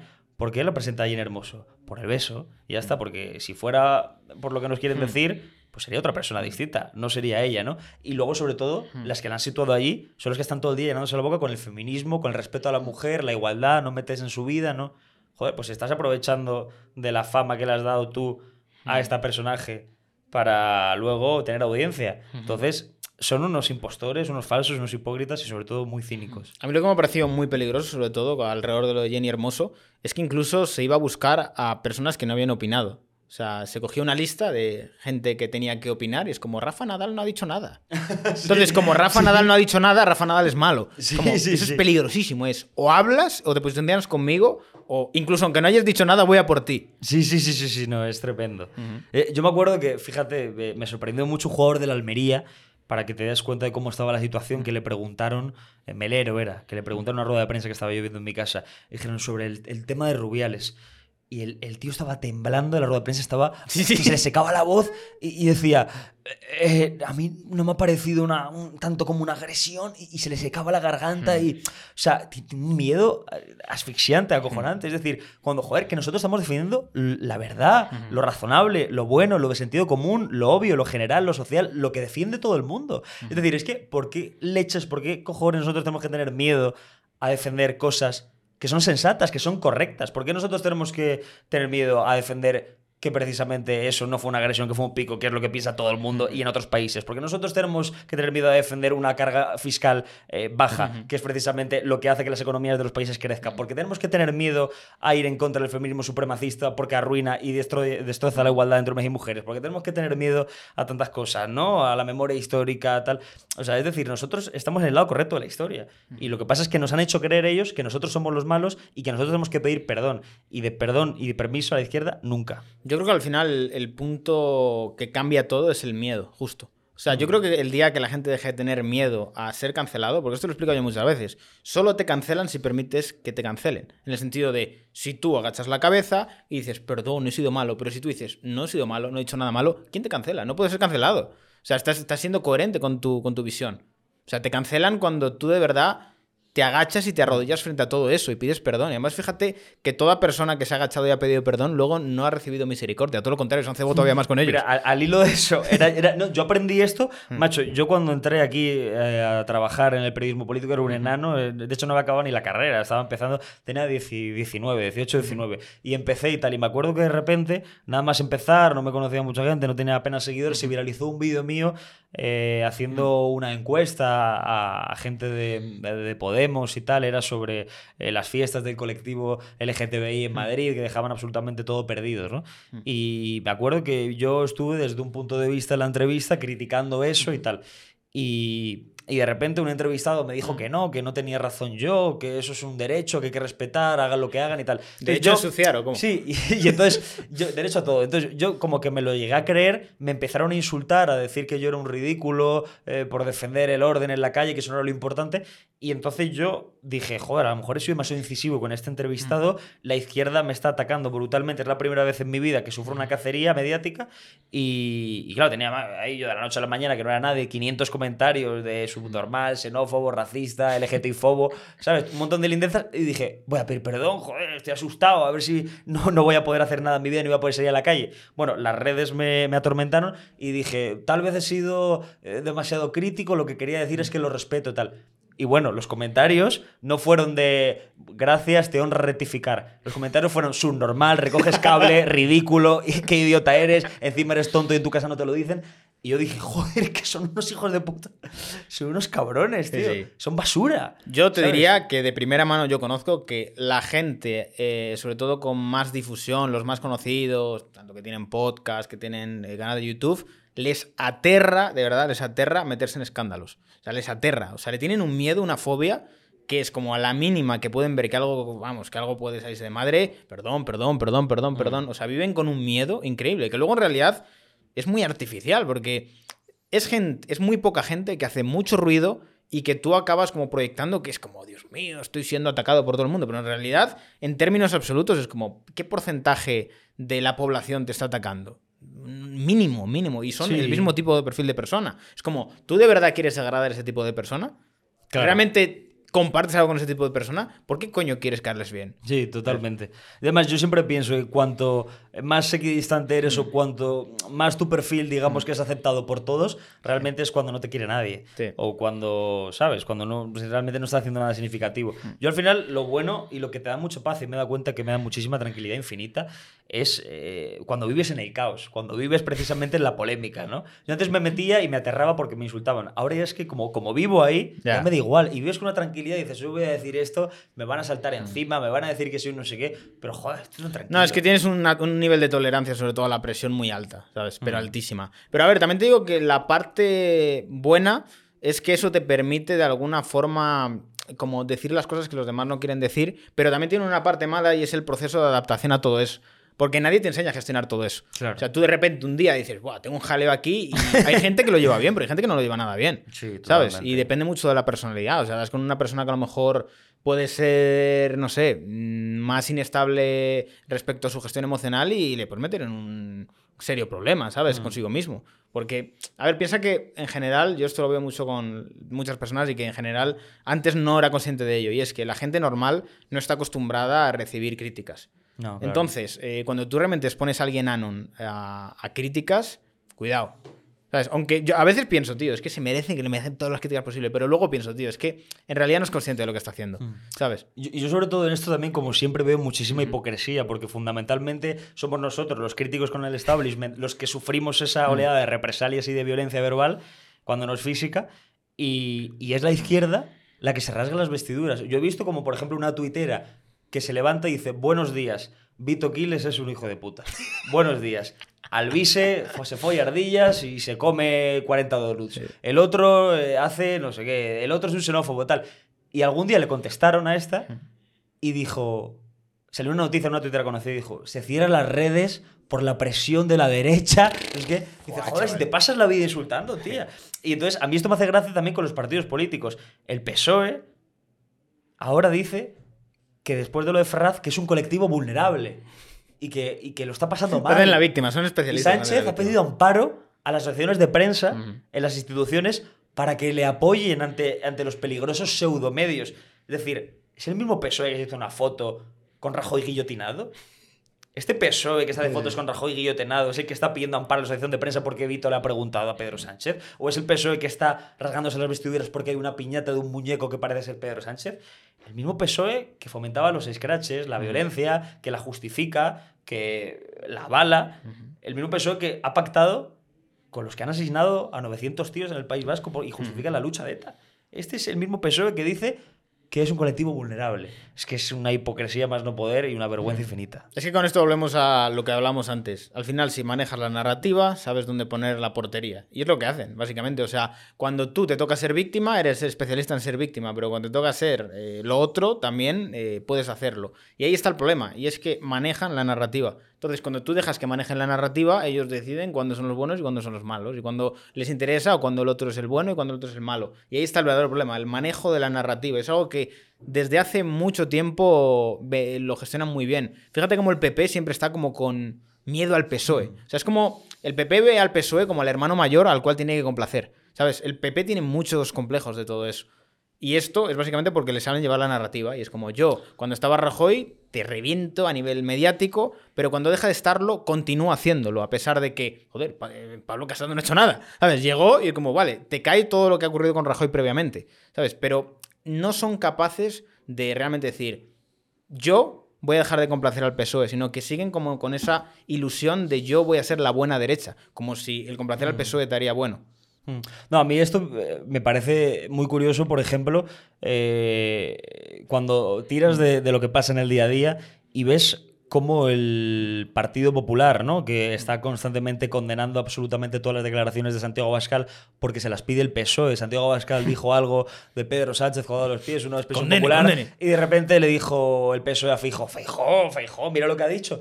Pero cuando en el 8M dijeron que ojalá la madre de Abascal hubiera abortado, Nada. no salió nadie a pedir a, a- a- Pam y a todas las que había ahí a que condenaran eso. Entonces, eh, es decir, el, el- el PP no, ¿sabes? Na- Nadie pide la condena de eso. Y claro, me veo con una rapidez que el PP condena lo que ha dicho Abascal y el PSOE no, no condena lo que dicen sus socios. ¿Por qué tiene que condenar el PP lo que ha dicho Abascal con esa rapidez? Entonces, es que nos han ganado. Nos han ganado la narrativa, pero porque nosotros les hemos dejado ganar esa narrativa. A ver, también te digo, yo creo que con la llegada de Feijóo hay un cambio, pero mm, drástico, mm, de la etapa de Pablo Casado. Que fíjate que a Pablo Casado se le criticaban cosas, pero es que Feijóo, la estrategia de Feijóo es, vale, yo quiero ser el PSOE, pero siendo constitucional y no pactando con independentistas. O sea, en la práctica es así. Feijóo se ve como un PSOE bien, por así decirlo. Porque en la práctica tú le ves y es como poco tiene que ver con Ayuso, muy poco. No, yo lo que no entiendo, y de verdad lo veo constantemente en el Parlamento, es como llega el Partido Popular, llega el domingo y dice manifestación. Vamos a llenar la Puerta del Sol, DJ incluido, banderas del PP, que salga Almeida, Almeida, venga, no sé qué, Ayuso también, Feijó también, Pedro Sánchez está acometiendo un delito contra la Constitución y tal. Y llega el lunes, después del domingo, se levantan con la resaca y la cerveza del mediodía y tal. Vamos al Congreso. El PSOE, apóyame esto. Bueno, venga, vamos a ver. Si me modificas esto, eh, esto sale.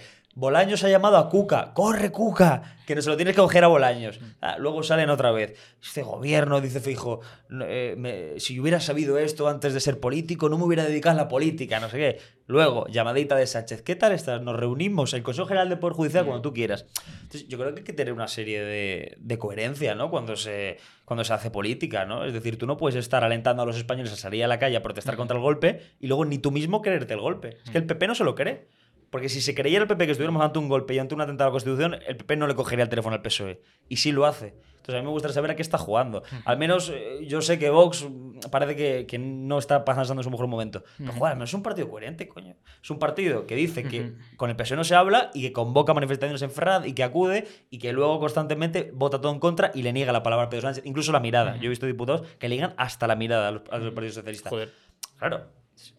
Joder. Borja Semper con Jolly todo el día. Anda, ¿cómo estás? ¿Qué tal? ¿Has estado por Galicia estas navidades? Sí, Borja, la verdad es que sí.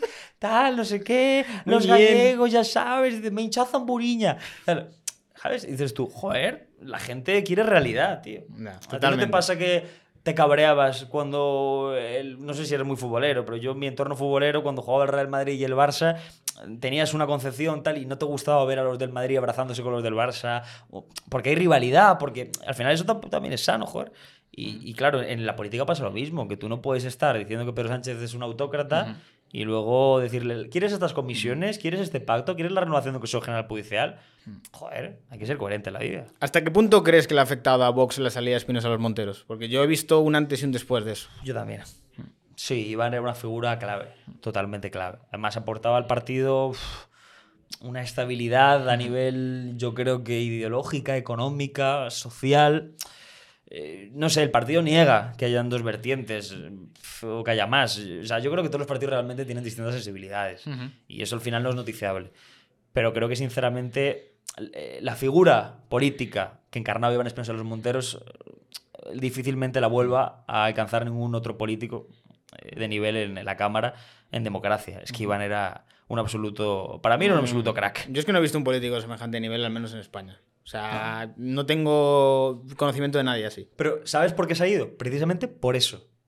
Porque tiene tanto nivel que no puede estar una persona de tanto nivel Hmm. en un parlamento que te justifica la amnistía por la convivencia y que te justifica el indulto a los delincuentes, eh, en fin, por el diálogo. Entonces, claro, un político como Iván, yo me lo imagino, político preparado, que ve como la ministra de Economía dice, España está creciendo mucho.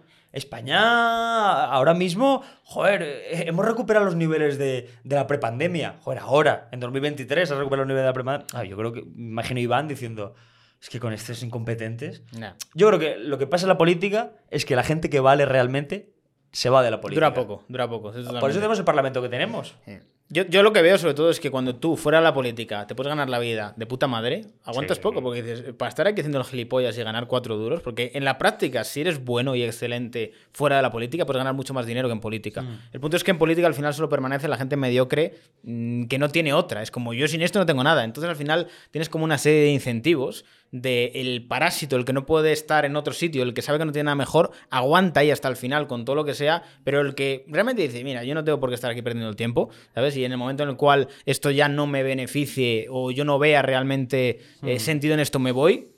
Así es lo que pasa, o sea, no, no tienes ningún incentivo a quedarte. Es que es la vergüenza de la clase política española. Tú fíjate quién está en la política española en estos momentos, ¿eh? ¿Cómo va a estar Iván Espinosa de los Monteros compitiendo con un ministro, por ejemplo, de Cultura que dice que un lustro son 25 años? O con una ministra de, en fin, de Economía que dice que no tenemos inflación apenas o que no la estamos notando, que las carteras de los españoles están mejor que antes de la pandemia y con este gobierno. Así, ¿cómo puedes estar, sabes, en un mismo congreso eh, pues, eh, con Yolanda Díaz, ¿sabes? Que constantemente te da lecciones de comunismo y yo creo que, en fin, no sé ya cuántas, cuántas casas tiene desde que es ministra o vicepresidenta.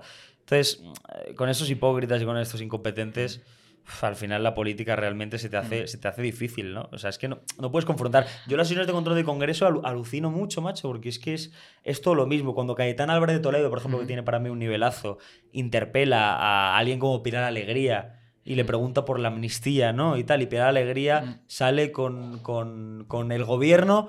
Ha ha subido las pensiones, señor Álvarez de Toledo. Y Claro, y yo me veo a los diputados que son mínimamente inteligentes así, alucinando, pero dice, y dice, y dice, y, y ahora los jóvenes pueden coger el AVE con más descuentos. ¿De eso no me va a hablar?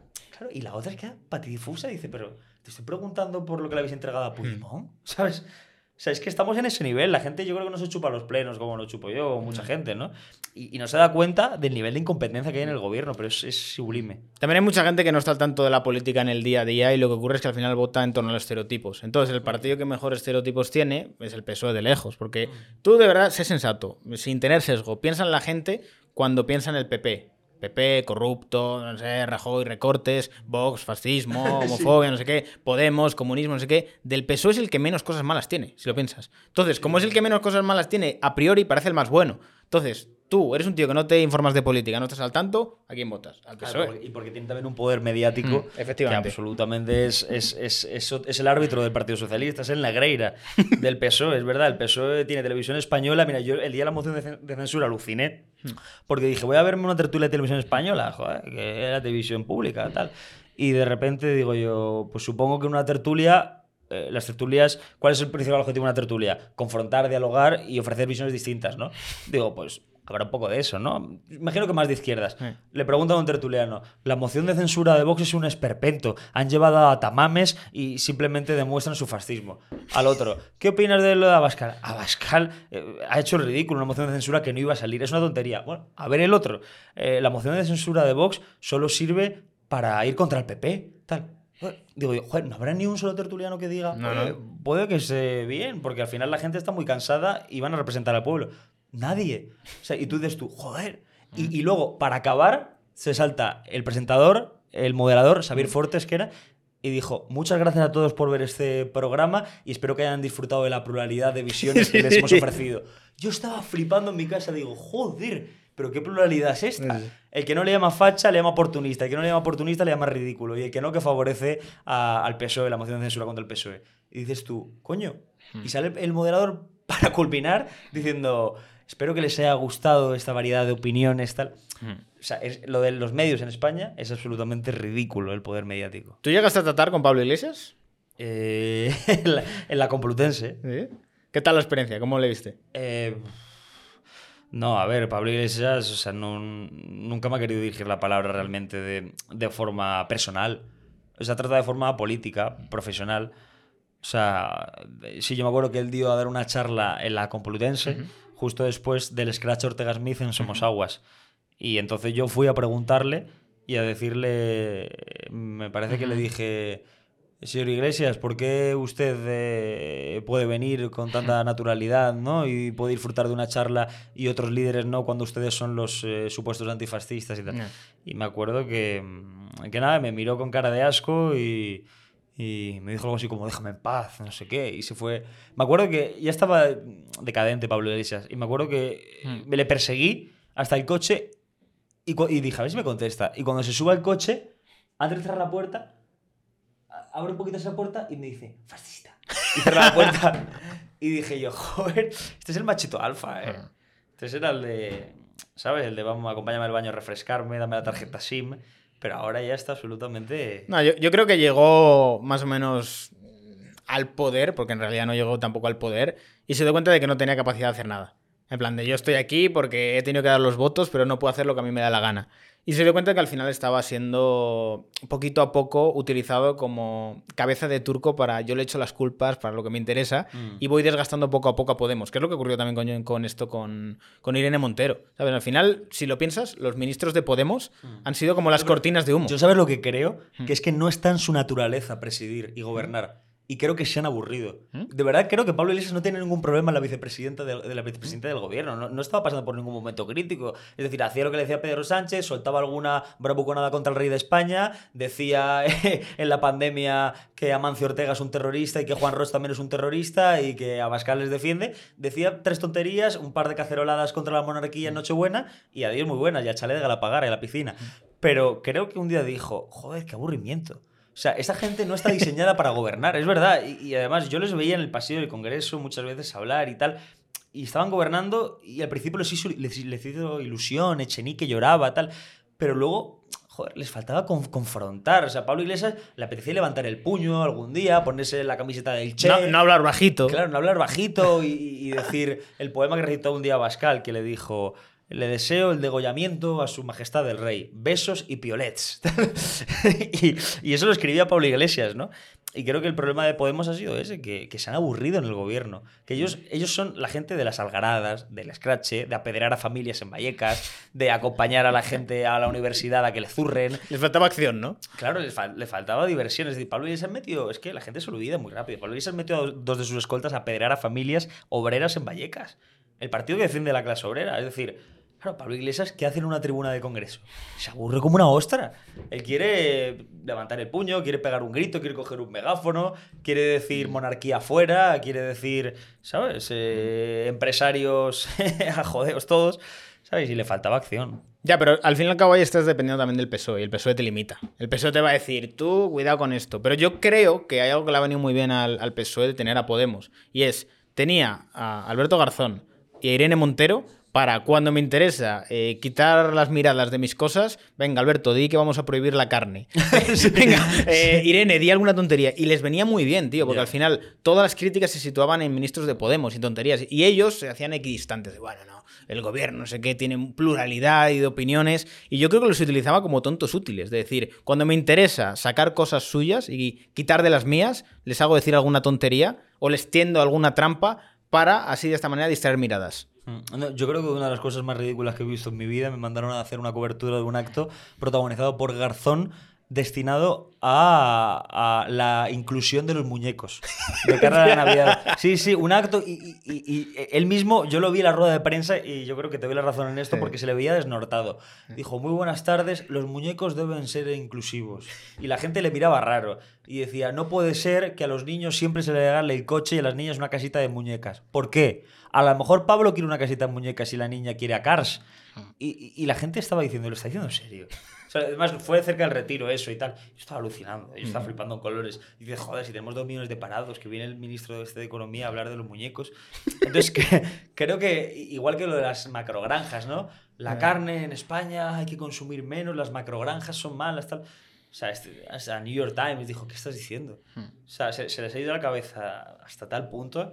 Y, y Irene también decía unas brutalidades muy importantes, ¿eh? O sea, yo cuando me acuerdo que a Irene le pregunté lo de las cárceles de, de mujeres, los violadores que se sienten mujer, y dijo Irene, es que eso, eso es un bulo de la extrema derecha. No, pues joder, si lo ha dicho el ABC de Sevilla y tal. Dice, pero el que se ha escapado y ha vuelto a reincidir es porque tiene- no han dado educación sexual de niño. o sea, al final eso no se sostenía por ninguna parte. Entonces, al final, pues han acabado fuera. Bueno, Vito, Normal. yo creo que hemos tenido una charla muy interesante. No sé cuánto llevaremos, pero nos pegó una, aquí una buena charla. sí. Un placer tenerte por aquí. Os dejaré sus redes por aquí, por si queréis buscar más bulos. Y si no, me tenéis a mí. Mentiras, fake news, manipulaciones, tergiversaciones. Y nada, si quieres mandar un último mensaje, ahí tienes la cámara. No, bueno, que muchas gracias a todos los que nos han visto en el podcast y se han quedado hasta el final. No sé a estas alturas si eran muchos o pocos. Espero que, que funcione y que, y que puedan escuchar bueno, una voz distinta, ya que la mayoría de medios de comunicación y de periodistas parece que están cada vez más comprados. Y para mí es un orgullo ejercer una labor, pues yo creo que diferencial respecto a los medios de comunicación tradicionales y a lo que ha sido el periodismo hasta ahora. Así que gracias también a ti por, por esta entrevista y me lo paso muy bien y espero venir más veces a Andorra aquí a saludarte. Nada, chicos, dejadme en los comentarios qué os ha parecido y nos vemos en el próximo podcast.